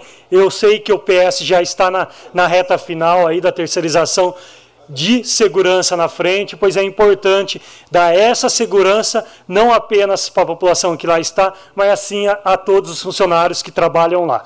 É, fui também na, na farmácia, o qual nós estamos tendo várias reclamações de falta de remédio, é, o qual a, na semana passada estava sem o, o sertralina, mas chegou agora na sexta-feira, na eu acho que foi na sexta ou na quinta, então já tem a eh, disponível. O que a gente pede realmente um que planeje realmente, a gente sabe que depende de licitação, e isso acaba atrasando um pouquinho, mas a população precisa muito.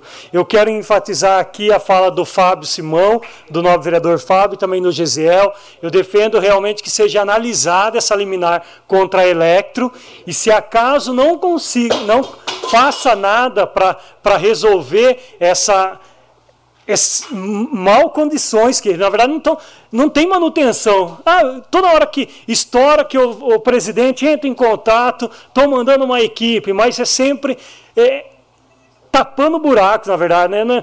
Nós precisamos realmente uma manutenção é, que aconteça é, com muita frequência. E, e, eu acho que a gente tem que já analisar o Poder Executivo referente ao consórcio de iluminação. A gente vê que é o melhor caminho, de fato, que não pode a população ficar realmente com esses postes queimados, pois a, a iluminação pública é diretamente segurança pública. E o qual a população acho que vem nos cobrando muito e a gente acaba é, sem poder fazer muito, porque a gente fica terceirizando, pedindo para a Electro. Então, que a gente estude realmente a liminar e veja, se não tiver mecanismo que faça a Electro cumprir realmente o que se deve, que é os protocolos de 15, 20 e 10 dias aí, que são o protocolo que, elas, que eles pedem, não fez isso, que realmente a gente, através do jurídico, entenda o que, o que deve ser feito. Do mais, eu me coloco à disposição aí. É, através das minhas redes sociais. Um boa noite a todos. Um feriado nessa semana, mas acho que acho não todos os vereadores estão à disposição. Boa noite, população de Iracemápolis. Com a palavra agora o vereador Laio da Padaria.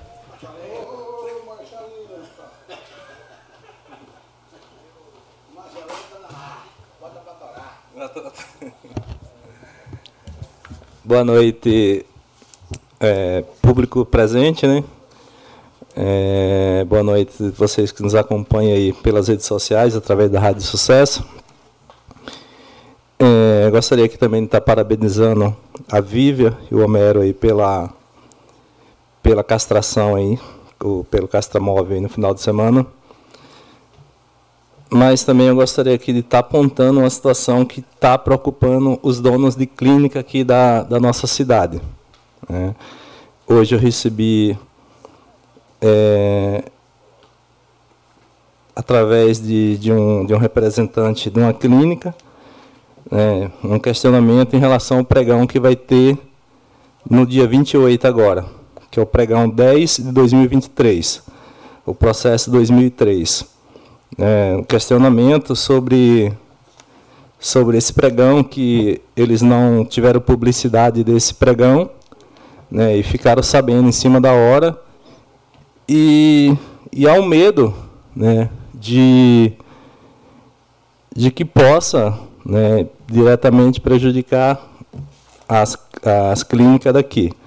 Né? Então, assim, é, eu gostaria aqui de, de, se for possível, pedir o adiamento desse pregão, para que possa é, as clínicas daqui tentar é, se adequar para poder participar desse pregão, porque é, até sugerir, tal, talvez através de um consórcio, alguma coisa, em que possa é, as clínicas aqui poder estar participando. Né? Eu acho a importância de valorizar o comércio local para que, que, não, que possa gerar empregos, até porque os impostos acabam ficando aqui na cidade também, né? porque são empresas que ela que ela gera seu imposto aqui. Então, assim, eu gostaria aqui de, de até sugerir, né, se for possível, o pessoal do governo aí tentar fazer uma reunião com esse pessoal, tentar conversar para poder é, dar um prazo a esse pessoal a mais, para eles tentarem se adequarem para poder participar dessa licitação. Né. A gente sabe da importância do, do serviço, né? É, a terceirização ela pode melhorar né, a, a, o atendimento às pessoas de baixa renda que, que têm seus animais, mas que a gente possa né, poder, poder, de alguma forma, fazer que, é, com que as empresas daqui consigam se adequar para poder participar desse, desse pregão.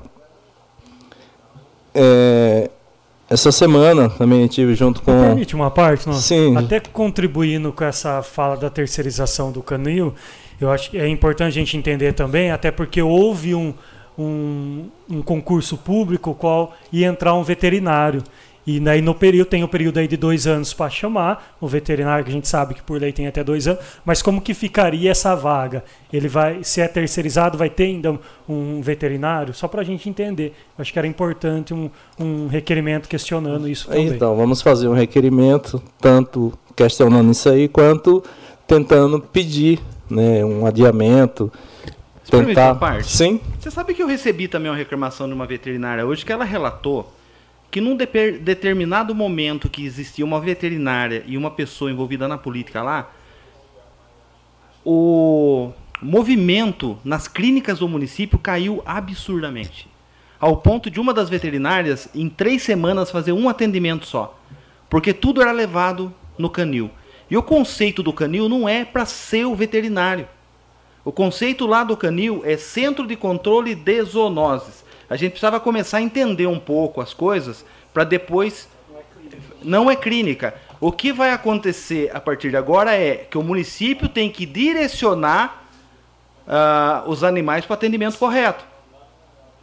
É, e voltar a criar demanda, teoricamente, para essas clínicas particulares. Coisa que se acabou lá no passado, e num passado não muito distante, tá? E isso eu ouvi da boca de uma veterinária citando o nome da veterinária e a pessoa que estava envolvida lá.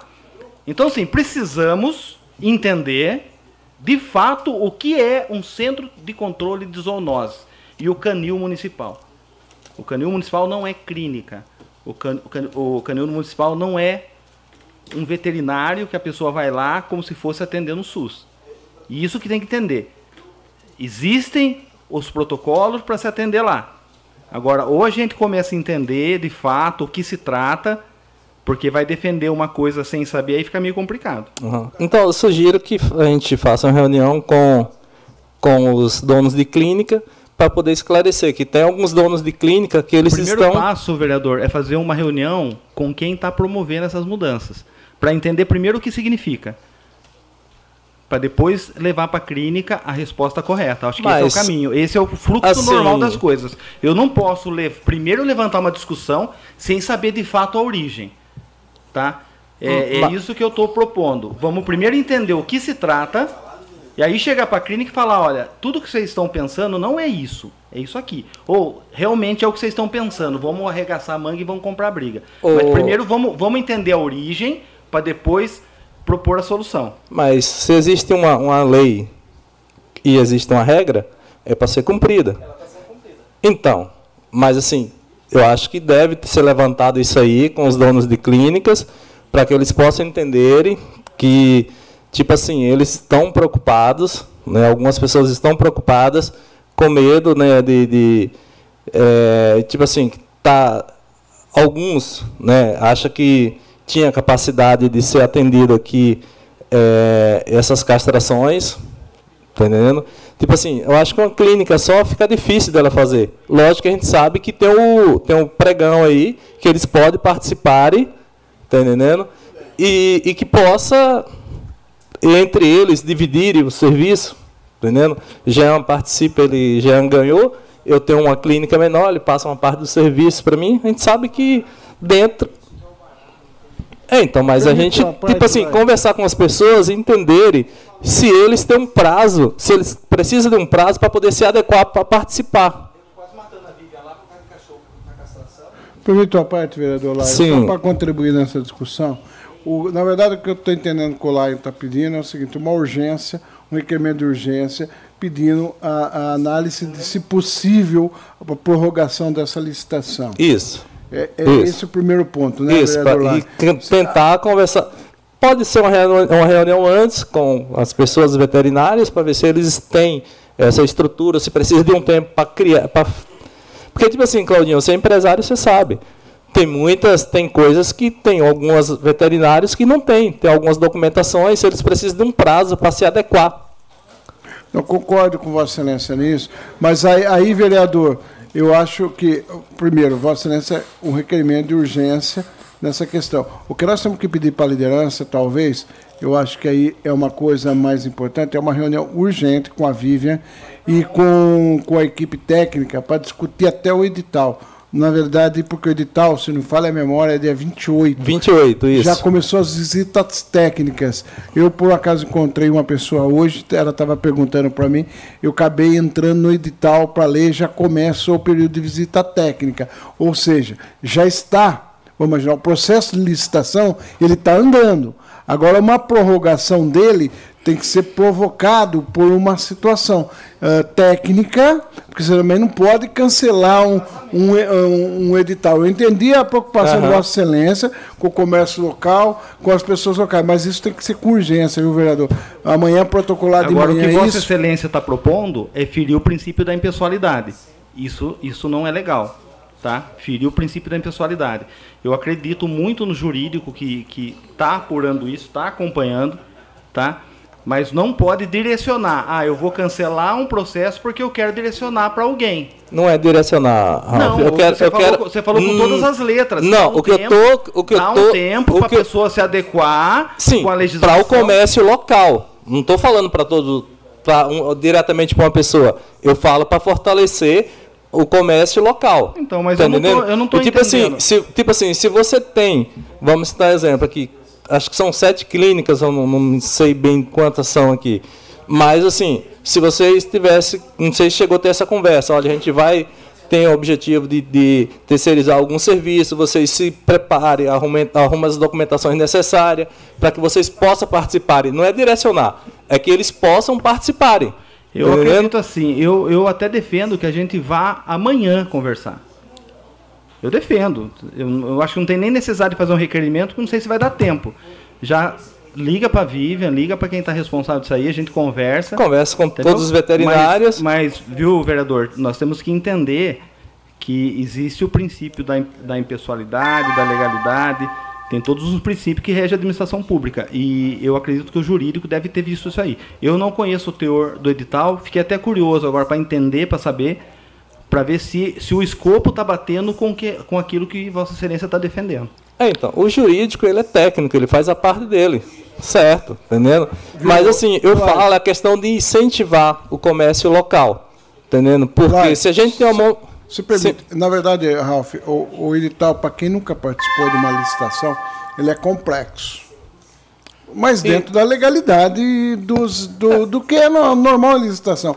Agora, normalmente, o pessoal, eles não têm o hábito de a documentação técnica, tem a questão da visita técnica, tem toda, toda uma legislação por trás, é um, um edital completo, e precisa realmente de pessoas que têm a capacidade técnica de participar de uma licitação. Porque tanto faz para uma empresa tem um funcionário como que tem 100 que vai participar, a documentação é praticamente igual. Uh, isso que o Lion falou, eu acho assim, ah, não sei mais se dá tempo lá para isso. Tem que ser uma coisa urgente, urgentíssima, porque para você suspender só com alguma, alguma coisa técnica no edital. Por quê? Porque você já, já está no processo de visita técnica. E para que isso, para você suspender o edital, você vai ter que ter uma situação complicar mais. Se Vossa Excelência quiser, amanhã, inclusive, com a Vívia, Ô. eu puder ajudar Vossa ô, Excelência. Claudinho. E as pessoas, eu estou à disposição também, vereador. Então, ô Claudinho, já está. Se puder ver aí de manhã. Já está nesse, nesse ponto aí, já de visita técnicas. Então, assim, muitos comerciantes aqui do setor ficaram sabendo no final de semana.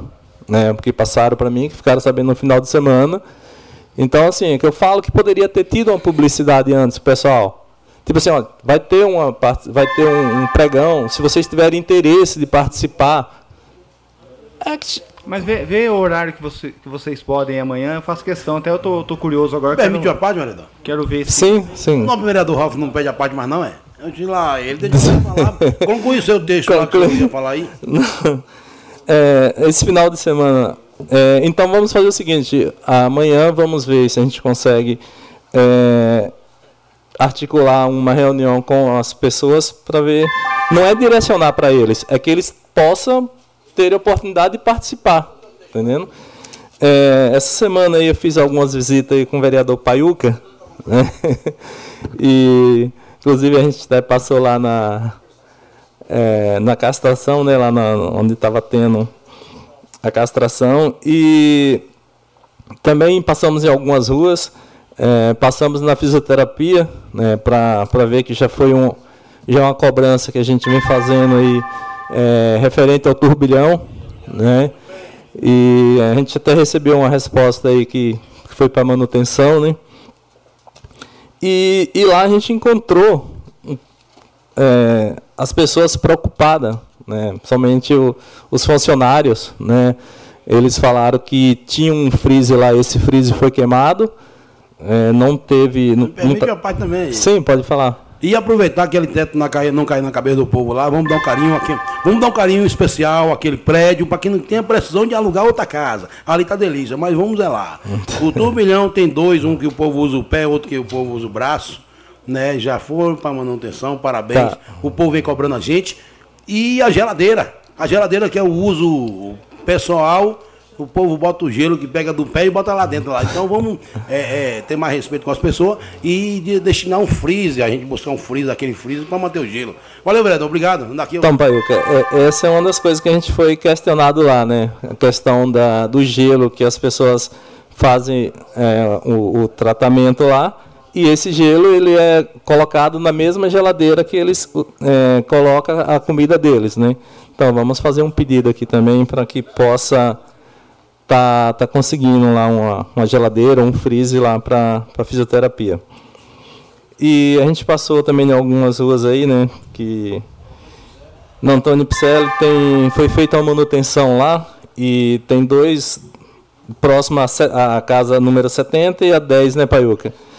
Onde foi feita a manutenção e o pessoal lá vem solicitando que possa estar tá fazendo a manutenção lá da, daquele buraco lá. Eles cavaram lá e deixou lá. Isso, e aí a gente teve cê- Antônio, Antônio Ferrari de Campos na é Ferreira, Antônio Ferreira de Campos, ali no Olá, peço que conclui. ali no Luiz Almeto, de frente ao número 55 ao número 50.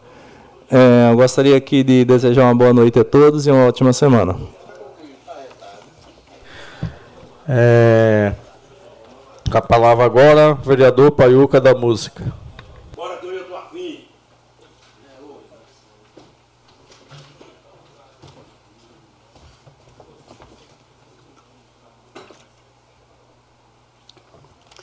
Expressando a humanidade, que Deus abençoe cada um de vocês. É, não é rádio não, mas eu vou mandar aqui logo alô. Dido Real, parabéns, que Deus te abençoe. Dê muitos anos de vida e saúde. Tudo teus familiares, todo, meu irmão. Quem te olha te guarda, não dorme. Valeu, Dido Real Veloso, nosso maior percussionista da região. Eu também sou aprendiz, estou. Né? É. E parabéns aqui à esposa do nobre vereador, nosso pastor William Mante, está completando. Hã? Isabelle? Cibele, dona Cibele, senhora Cibele, né? Senhora Cibele Mantes, que Deus abençoe, dê muitos anos de vida e saúde a senhora e sua família toda. Família abençoada. Continuando aqui nos alô. Valeu, Rony Hermes, Rogério, pai e filho, né? A minha filha Maria Eduarda, a todos que, que, que vêm me acompanhando aí. E o povo tá tudo na rádio. o povo tá tudo na rádio, escutando na rádio. Agasalho que fazer. É, aproveitando aqui, ó, mandar um alô do Fabinho, nosso Google aí que tá de casa escutando. E já pedi aqui um, uma indicação, fazer uma indicação. De frente do nosso shopping, parabéns ao dono do shopping lá que fez esse shopping. Ele, ele viu que é a nossa necessidade, né, que o povo sai daqui para gastar seu, seu, seu dinheirinho fora. E ele, muito inteligente, fez o shopping dele. Não tem precisão, que ali tem quem tem qualidade é ali, viu? Ali, todo, todas as épocas, todos, todo, né?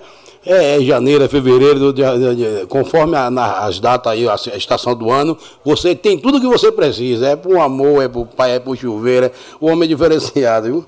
Parabéns. Então, vamos fazer o dever de casa aqui fora, pintar o solo pintar o solo ali, porque a, a, gente anda com a cara para cima no celular, o povo também está com pressa, e eu pedi que, que fizesse um estudo de colocar um semáforo, mas aí o povo, né, já derrubou meu semáforo antes, então vamos fazer o dever de casa que é pintar o solo.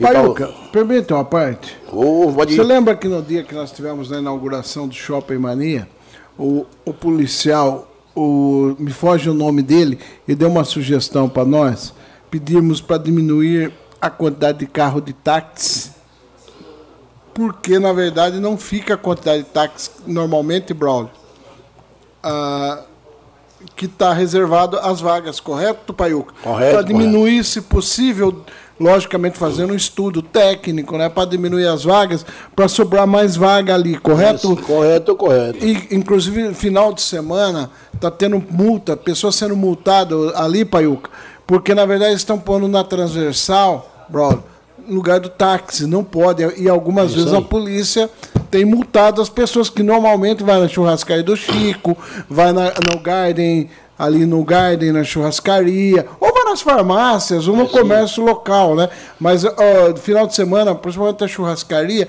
traz muita gente de fora e as pessoas vão, acabam encostando no transversal.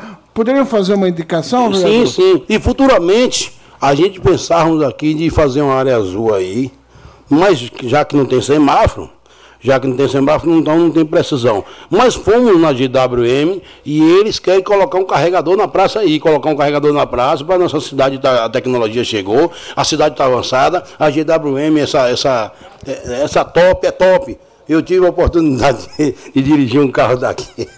Mas eu, eu antes da. Eu, eu, pessoalmente tenho. Não, não estou pedindo para botar área azul, não. Eu não tenho, eu não tenho essa coragem. Eu acho que a gente poderia de colocar área azul. Uma, uma indicação, vereador, para o presidente da Câmara para deixar instalar o, o carregador de bateria de carro elétrico aqui na frente da Câmara. Isso. No espaço da Câmara nesse momento.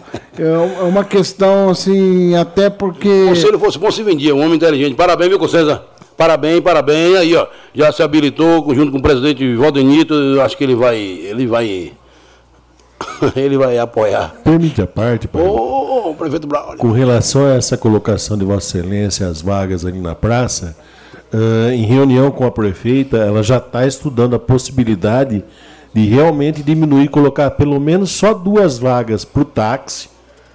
Isso. E aos finais de semana liberar aquela área ali do, aos sábados e domingos para estacionamento uh, de livre acesso para a população. Aí é tranquilo. Agora a latada tem que deixar, porque ali é o sentimento do, do, do, do, Eu tenho lembrança do seu pai ali dentro, ali de baixo, que eu chamava ele de Pinóquio, ele já me retava já né? Então ali o sentimento do, do, do, dos antes queridos da cidade aqui, que, que Deus levou o bote no bom lugar, não pode mudar naquele setor. Se for ampliar para melhor, sim, mas não pode nem mexer naquilo ali, que aquilo ali é um patrimônio, né, velho?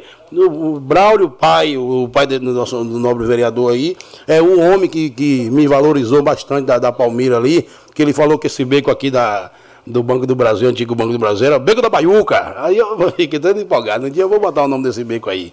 E seu Gesso, né? Gesso. É Sérgio. Aquele homem dá uma moral para mim. Eu queria que ele estivesse hoje aqui para ele ver que eu estou crescendo cada dia. E vou pedir aqui ao senhor Fabiano da assistência social que dê um carinho especial àquele povo, o povo que vem na rua aí, que essa semana eu tive a oportunidade de ir no estádio, me corto o coração, e tem gente dormindo dentro do, do, do, do, negócio do estádio. Isso é sério, isso é sério. Dentro do vestiário do estádio, é sério. Vamos dar um apoio, se for o CRAS, assistência social, vamos se, se, se juntar aí para salvar esse povo que está no frio, que agora que vai chegar o frio, que é meio do rodeio. Não tem rodeio, mas o frio vem. É, então vamos dar uma ajuda a esse povo. O povo está dormindo lá dentro. Né? Não é coisa de vereador tá achando, não, mas se eu tô. É, vamos e até aproveitar, parabéns pelo campeonato aí, o campeonato né, amador que está no nome de Elano. Acho que Elano deve estar tá patrocinando. Parabéns, Elano, viu? Não fica com pena não, tira a mão do bolso, vamos patrocinar esse, esse, esse, esse campeonato aí, porque o menino é guerreiro, merecedor, né?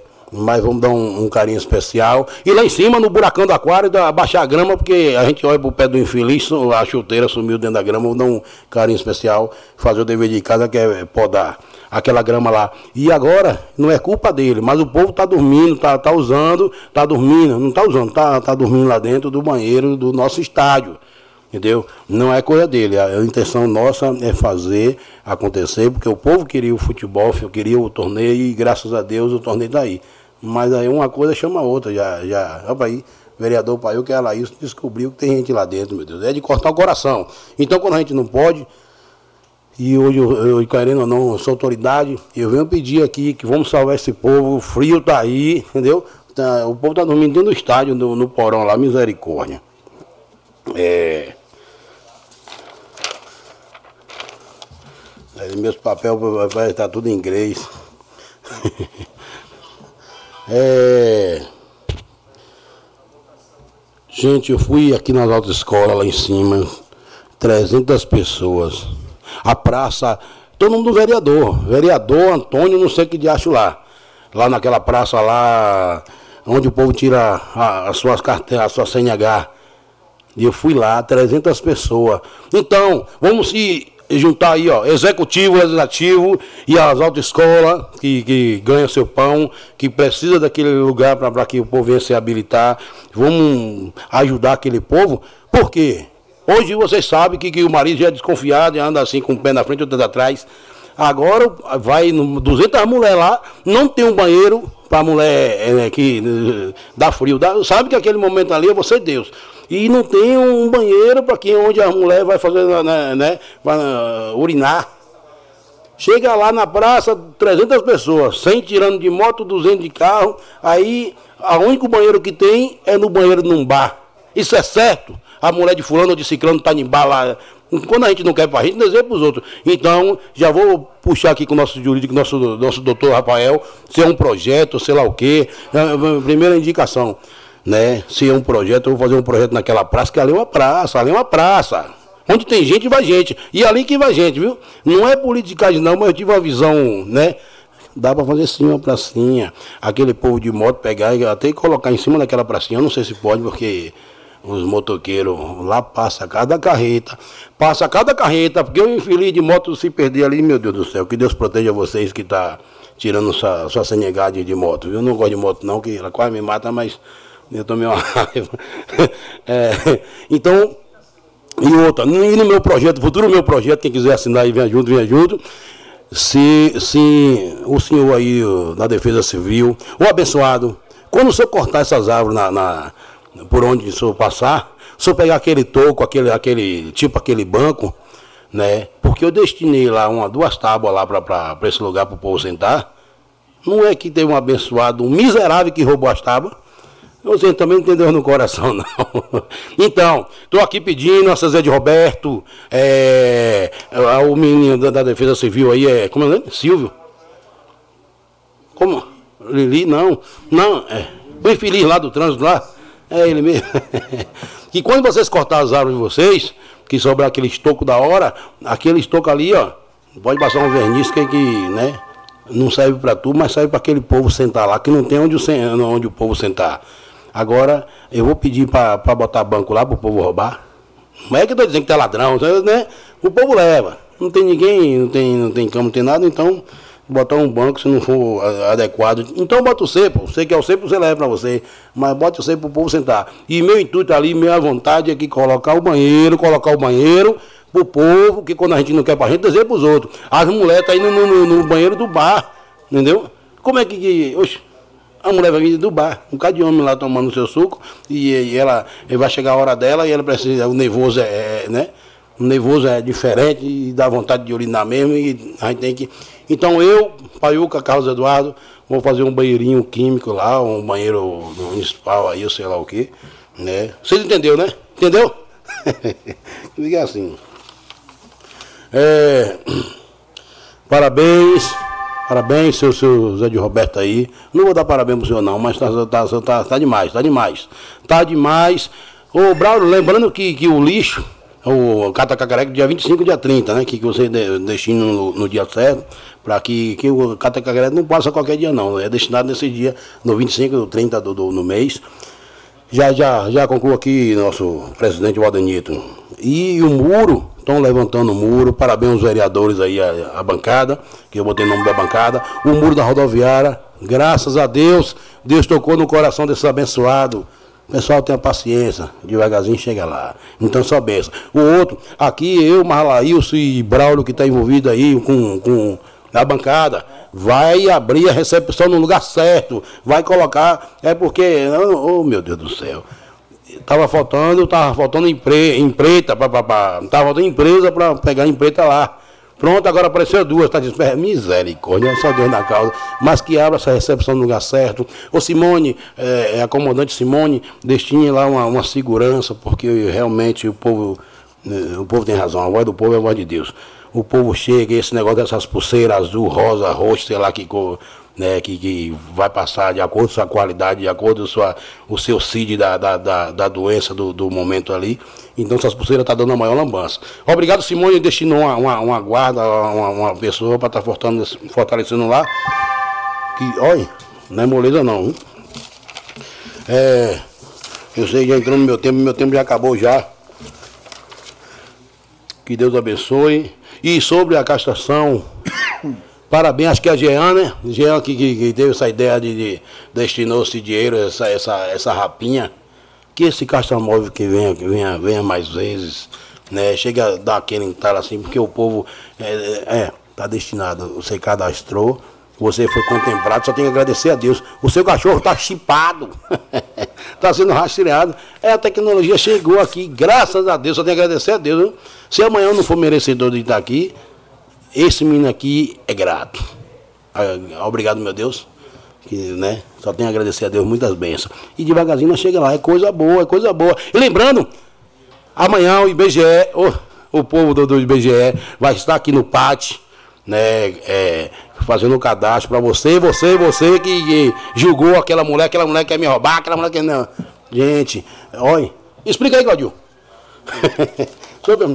Essa mulher vai pegar o cadastro da sua família, tem oito, tem cinco pessoas dentro da sua casa. Você precisa estar tá passando, que ela precisa ter um relato de quantas pessoas habitam na nossa cidade, é 25 mil. Ela não tem certeza se pulou por 26, porque fulano ou ciclano não, não, não, não, não teve tempo né, julgou a aparência da mulher, sei lá, que ela, com que roupa que ela aparece, se ela aparece de colete, alguma coisa assim, porque o tempo hoje é curto, o tempo hoje é curto, o tempo é dinheiro.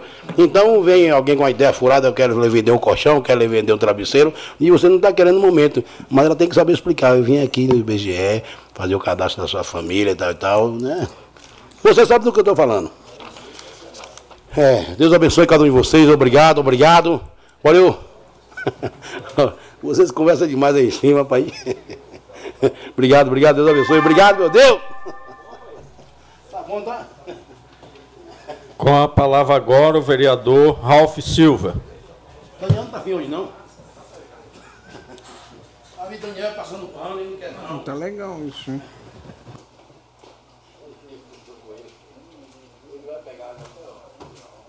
Pode cutucar que eu não caio não, Paiuca. Quer pegar a sua sacolinha?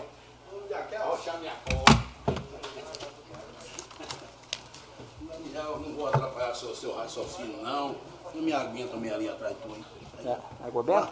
É, água benta. Deus abençoe, Rapozinho. Dispensando as formalidades. É, tem uma boa notícia, Braulio, pros, para os pais e as mães dos alunos aí do tempo integral, que quando alterou né, na educação esse horário meio louco, e acabou meio que complicando a questão do transporte dos alunos. E, e a partir de segunda-feira, dia 24 de abril, vai ter agora uma nova, uma nova, uma linha de ônibus, né, da educação para atender exatamente esses alunos de todas as escolas em tempo integral e levando para a cidade toda. É, a Vilceia comentando comigo que é, ela caminhando né, com, com o marido dela à noite pelos bairros, e ela começou a ver alunos, 9, 20, 10 para as 10, na rua, indo para sua casa. E ela já tinha recebido, eu já tinha levado também para ela alguma demanda, os próprios vereadores aqui da casa também já tinham levado para ela a demanda dos pais, preocupado com a questão do transporte dos alunos, e ela é, já estava né, correndo para tentar buscar uma solução. E aí, com um concurso novo, a convocação do, dos novos motoristas e a vinda de novos ônibus também ajudou, né? É, nós conseguimos dois ônibus recentemente aí com o deputado Rafa Zimbaldi. Hoje o deputado Alex Madureira veio aí fazer a entrega oficial de mais um. O deputado Miguel Lombardi já tinha conseguido mais um para a gente e outro do Rafa. Então nós conseguimos, só nessa gestão, três ônibus com o deputado Rafa Zimbaldi, um com o Miguel, é, juntamente com Roberto Moraes, e mais esse aí agora. Ah, o Claudinho também com a Cris, mais um ônibus, e esse agora do Alex. Então, é, boa notícia né, para os pais dos alunos de tempo integral que vão ter um ônibus especialmente é, para atender esses adolescentes aí e oferecer segurança. E segurança nos tempos que nós vivemos é algo, uma palavra tão forte e tão ansiada, né? Então, parabéns, Vilceia, parabéns, gestão da Elite Chicão, pensando em cada detalhe e no momento certo, quando as coisas vão acontecendo, as soluções também aparecem juntas. É, a Vilceia até estaria aqui, viu, presidente? para acompanhar a votação do projeto que ela mandou para casa na questão da, das creches, né? Mas é, a quinta companhia da Polícia Militar, através do seu comandante, o André Fernandes, o capitão André Fernandes, e o sargento Gaioto, que é o nosso sargento aqui do município, estão realizando uma palestra. Deve ter finalizado já.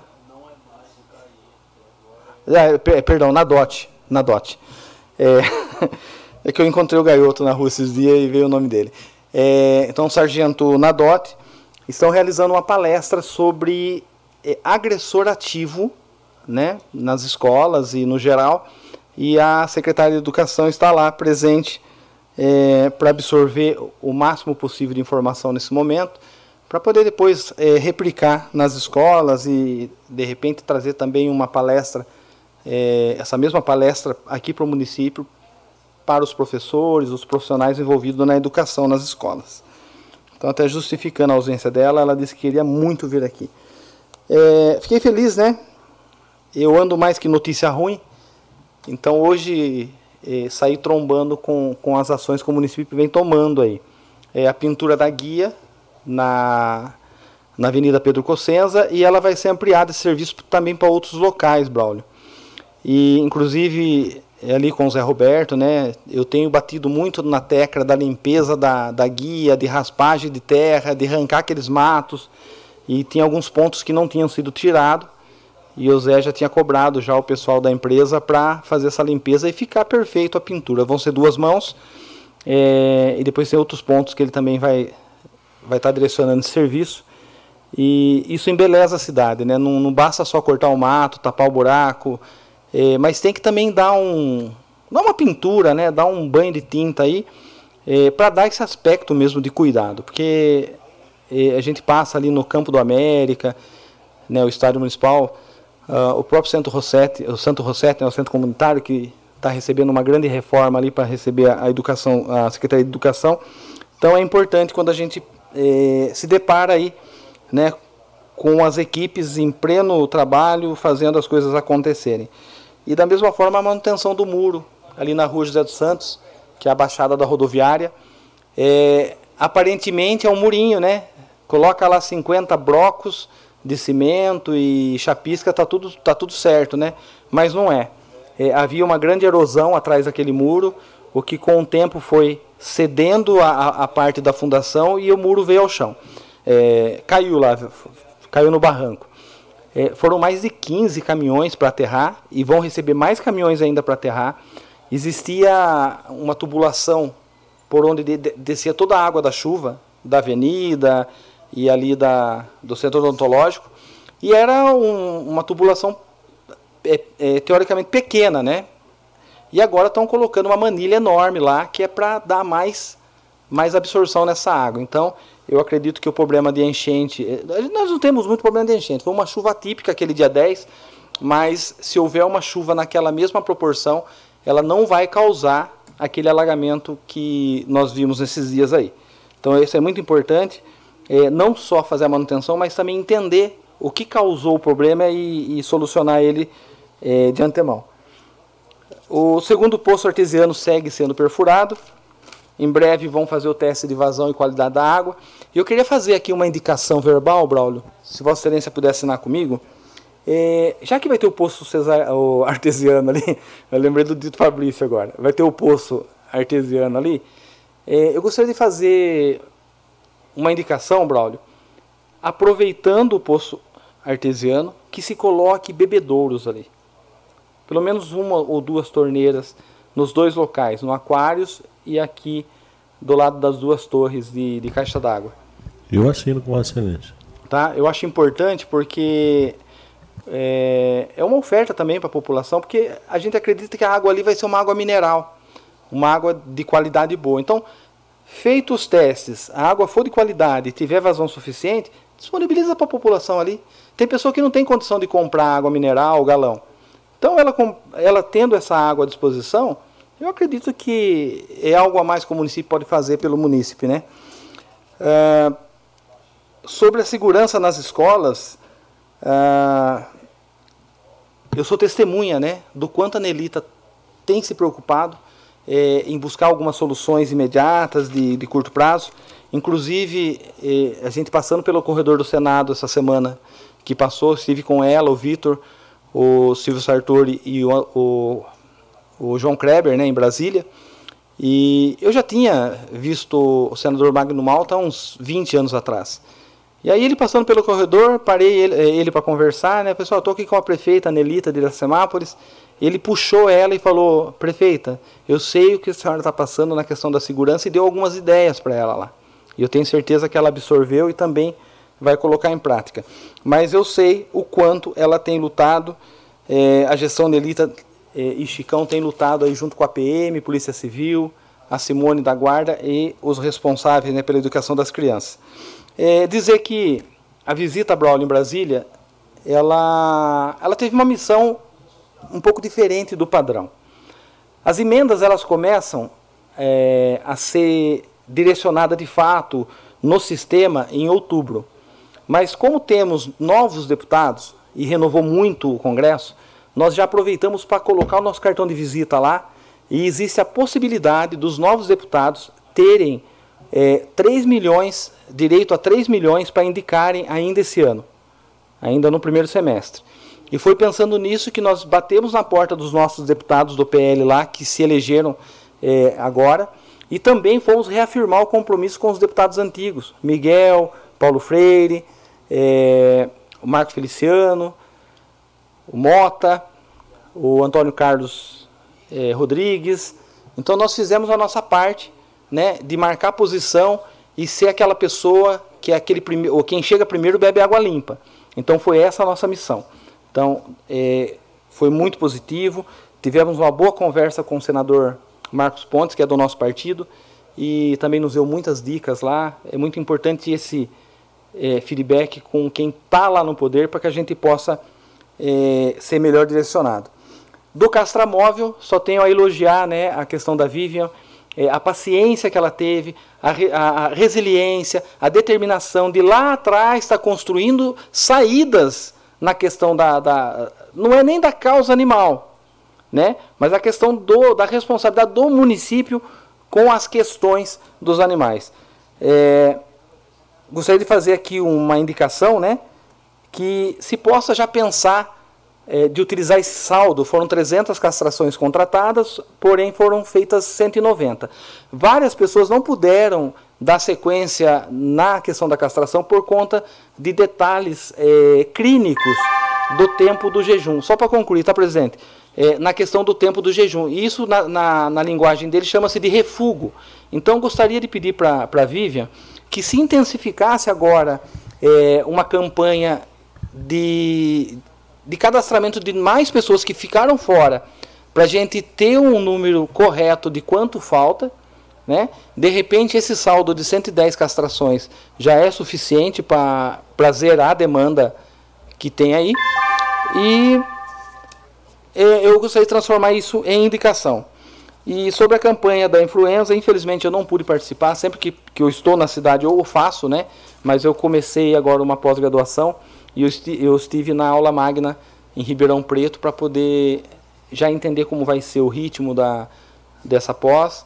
E para mim assim, é uma honra, né? É, é um sonho poder entrar numa pós, uma USP. E acredito que todo o conhecimento que eu vou absorver lá vai ser revertido em prol da cidade, que é um curso em gestão de cidades. Pois não, Braulio? Só para complementar com relação à Vivian, ela tinha até me é, passado a escolha do local da, da castração ser na, na Benedito Carlos Freire, até para dar um conforto maior à população, porque lá tem um, é um lugar bastante espaçoso, tem quadra, árvores, e uh, água, banheiro para o pessoal poder ter usado. Então é só para dar um conforto melhor para a população, tudo certinho. Por isso que escolheram. É, e o lugar, uh, a demanda é o bairro, um dos bairros com maior demanda no caso da castração. Por isso que ela comentou a respeito disso aí. Obrigado, Ralf. Perfeito. No mais, uma semana abençoada a todos aí e que nós possamos ser abençoados e guardados sempre. Agora com a palavra o vereador Valdenito Gonçalves de Almeida. Dispensando as formalidades, mais uma vez mandar uma boa noite para os ouvintes da Rádio Sucesso, internauta, quem nos ouve por algum meio de comunicação. E uma boa noite aí, né? O Toninho Vicelli, sua esposa, eu sei que sempre assiste aí até tarde, sempre assiste a câmera. Devo uma visita aí, Toninho. Qualquer dia eu apareço aí. Presente. Valdir do Aquário e o. E o Mas, Fernando Caminhoneiro, pois não. Só para lembrar que o Toninho Vicente está ouvindo nós lá, presidente, e a rua dele, José Modenês, em frente à casa dele, está com poste apagado. Ele me passou e solicitando também é um dos pontos que, que não está aceso aí, ainda pela elétrica que é o que nós cobra, que ela compra com o protocolo que é da própria empresa. É o mínimo que nós espera para Iracemápolis. Eu queria começar aqui parabenizando aqui, né, é, nós dessa Casa de Lei, onde a semana passada, junto com o presidente do Conseg, Marcelo, é, adiantamos a reunião que na verdade ia acontecer nessa quarta-feira, Aí a gente adiantou essa reunião di, diante da urgência da preocupação dos pais nas escolas e das autoridades. Foi uma, uma oportunidade muito importante aqui, né? Onde participou as autoridades da nossa cidade, onde participou a, a Polícia Militar, representado por Delfino, onde a nossa guarda municipal, representada pela nossa comandante Simone, a Polícia Civil, representada pelo nosso delegado Domingos, e nós vimos aqui o questionamento dos pais. E também não podia deixar de esquecer né, que o executivo foi representado pela Vilceia, né?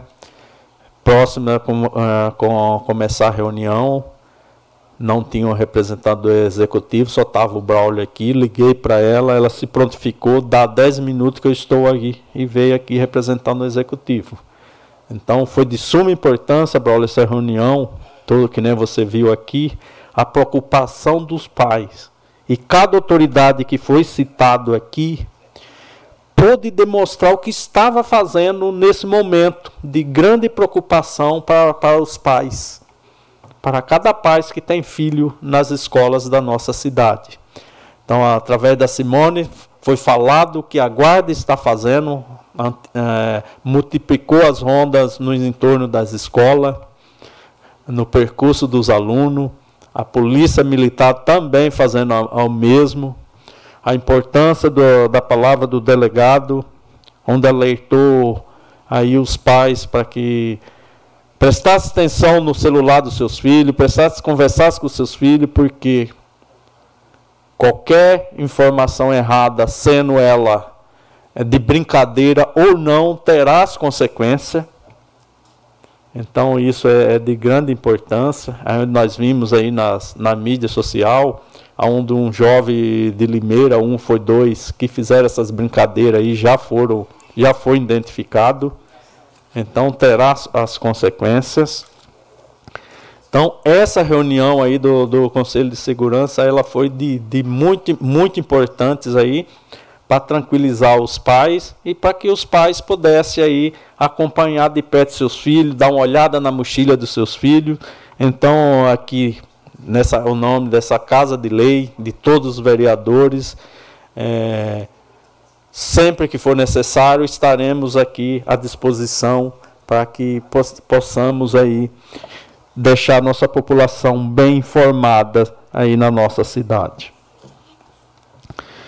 E agora eu vou entrar numa mudar de, de, de discurso, né? Eu queria falar de algumas coisas nessa da nossa cidade que eu já tenho falado e quero dizer que a nossa cidade tem alguns ponto esquecido, algum bairro esquecido, né? Então, que o poder público comece a olhar com outros olhos para isso. Então, eu queria pedir para Felipe, até o Lai já falou aqui, o Paiuca já fez uma indicação nesse ponto.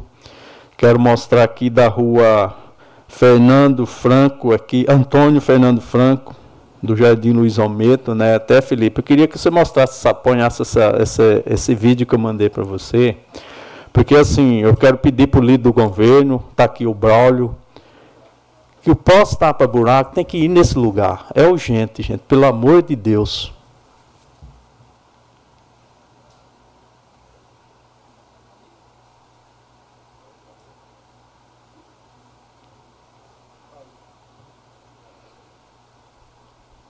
ela já vai sair. Até, Braulio, aproveitar aí, já que as coisas que você pediu aí foi tudo resolvido, quem sabe você nos ajuda a resolver. Porque essa questão aí não é da agora. É, quando a pessoa me procurou pedindo pelo amor de Deus, veja aí, era, era, isso era um corte de água o buraco cresceu, atravessou na rua de um lado a outro.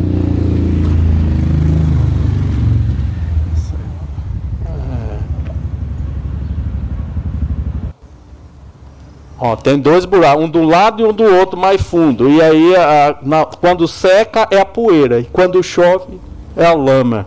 É, Antônio Franco, é, Antônio F. Franco, ali no Luiz Ometo. Aí desse lado nasceu o mato.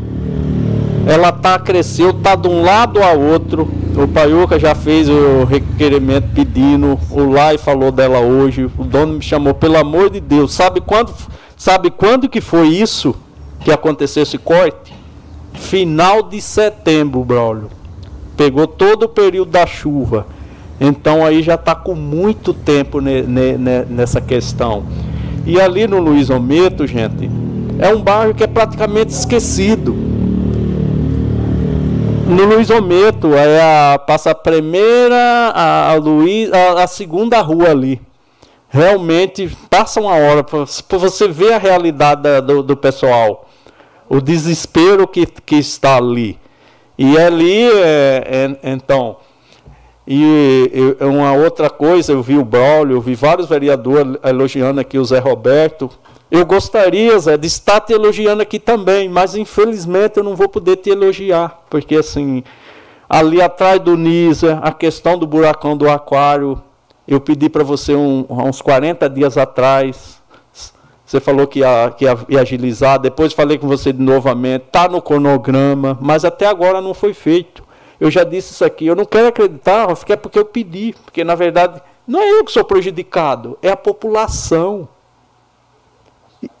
E, realmente esses pontos está esquecido.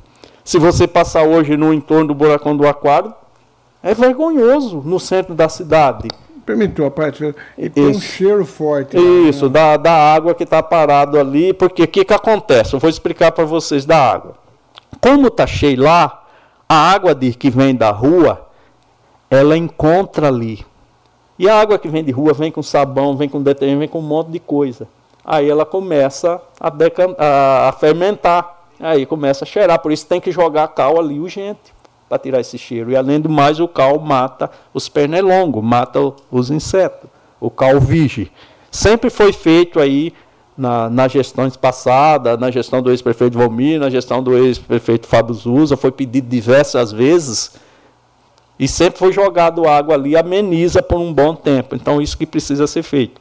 Então, nesses pontos aí, realmente, esses pontos estão tá esquecidos. Atrás do, do NISA lá, na entrada do, do, do condomínio novo que está fazendo ali, que é fechado, o mínimo condomínio. O mato ali realmente é outro ponto, é um ponto esquecido. Então eu gostaria muito de estar tá parabenizando aqui hoje. Parabéns, obrigado, foi feito, eu pedi. Mas mesmo assim, diante de toda essa evidência, eu quero acreditar que não é pessoal faz parte da cidade. A cidade precisa ser. Ser feita pensando no, no, na, na, no Muniz, pensando na pessoa que mora lá. O vereador Braulio, que é uma parte. parte, presidente. Foi não. É, inclusive, eu, eu, converso bastante com o Zé Roberto e eu perguntei a respeito da, do, do buracão da Aquários com ele. Ele, eu acredito que já a, empresa Molise já deva estar com. Uh, fazendo a parte do alambrado. Caso não chova mais, é quase certeza absoluta que ele vai entrar com maquinário lá dentro e vai tirar tudo o que tiver que tirar lá para fazer o serviço. Se eu não me engano, eu não passei lá para ver ainda. Eu comprometo com Vossa Excelência de estar verificando essa semana até sexta-feira para saber se, se realmente é, o que nós conversamos uh, vai se tornar realidade. Porém, acredito eu que já a empresa Molice já deva estar tá dando o acabamento no no barranco, no, no entorno isso, do, do alambrado. Isso.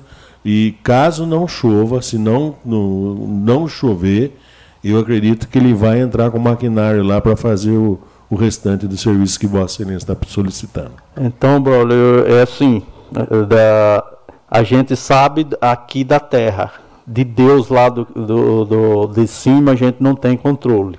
Mas que a gente sabe que hoje é muito precisa, tem uma nova frente fria, até ela adiantou, ela era por meio da semana, de quinta a sexta. Ela já está influenciando aqui no estado a partir de amanhã, né? E vem com a chuva aí. Talvez tenha uma, uma boa chuva aí amanhã. E nesses dois casos aqui, a chuva é prejudicial. Então a pessoa vai ter que. Mais as, vai ter que ficar com um pouco de barro lá, porque ali está dos dois lados, né? E o mato fica lá um, um pouco.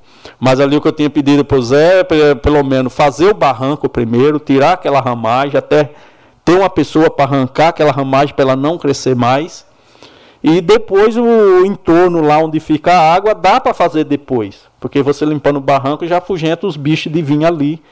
E ali já se vê várias cobras, já vê vários bichos, rato na casa das pessoas, por isso que a gente pede. Então é isso que eu gostaria, né? Queria que, pensando na população, pensando nas pessoas que moram lá, que, que o executivo dê uma atenção aí, né? Nesses pontos, porque realmente está merecendo atenção aí nesses pontos que eu acabo de citar.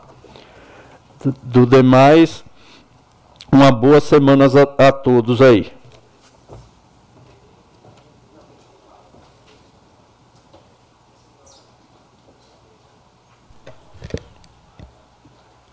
Não havendo mais nada a ser tratado, declaro em nome da pátria, com a graça de Deus, encerrada a presente reunião.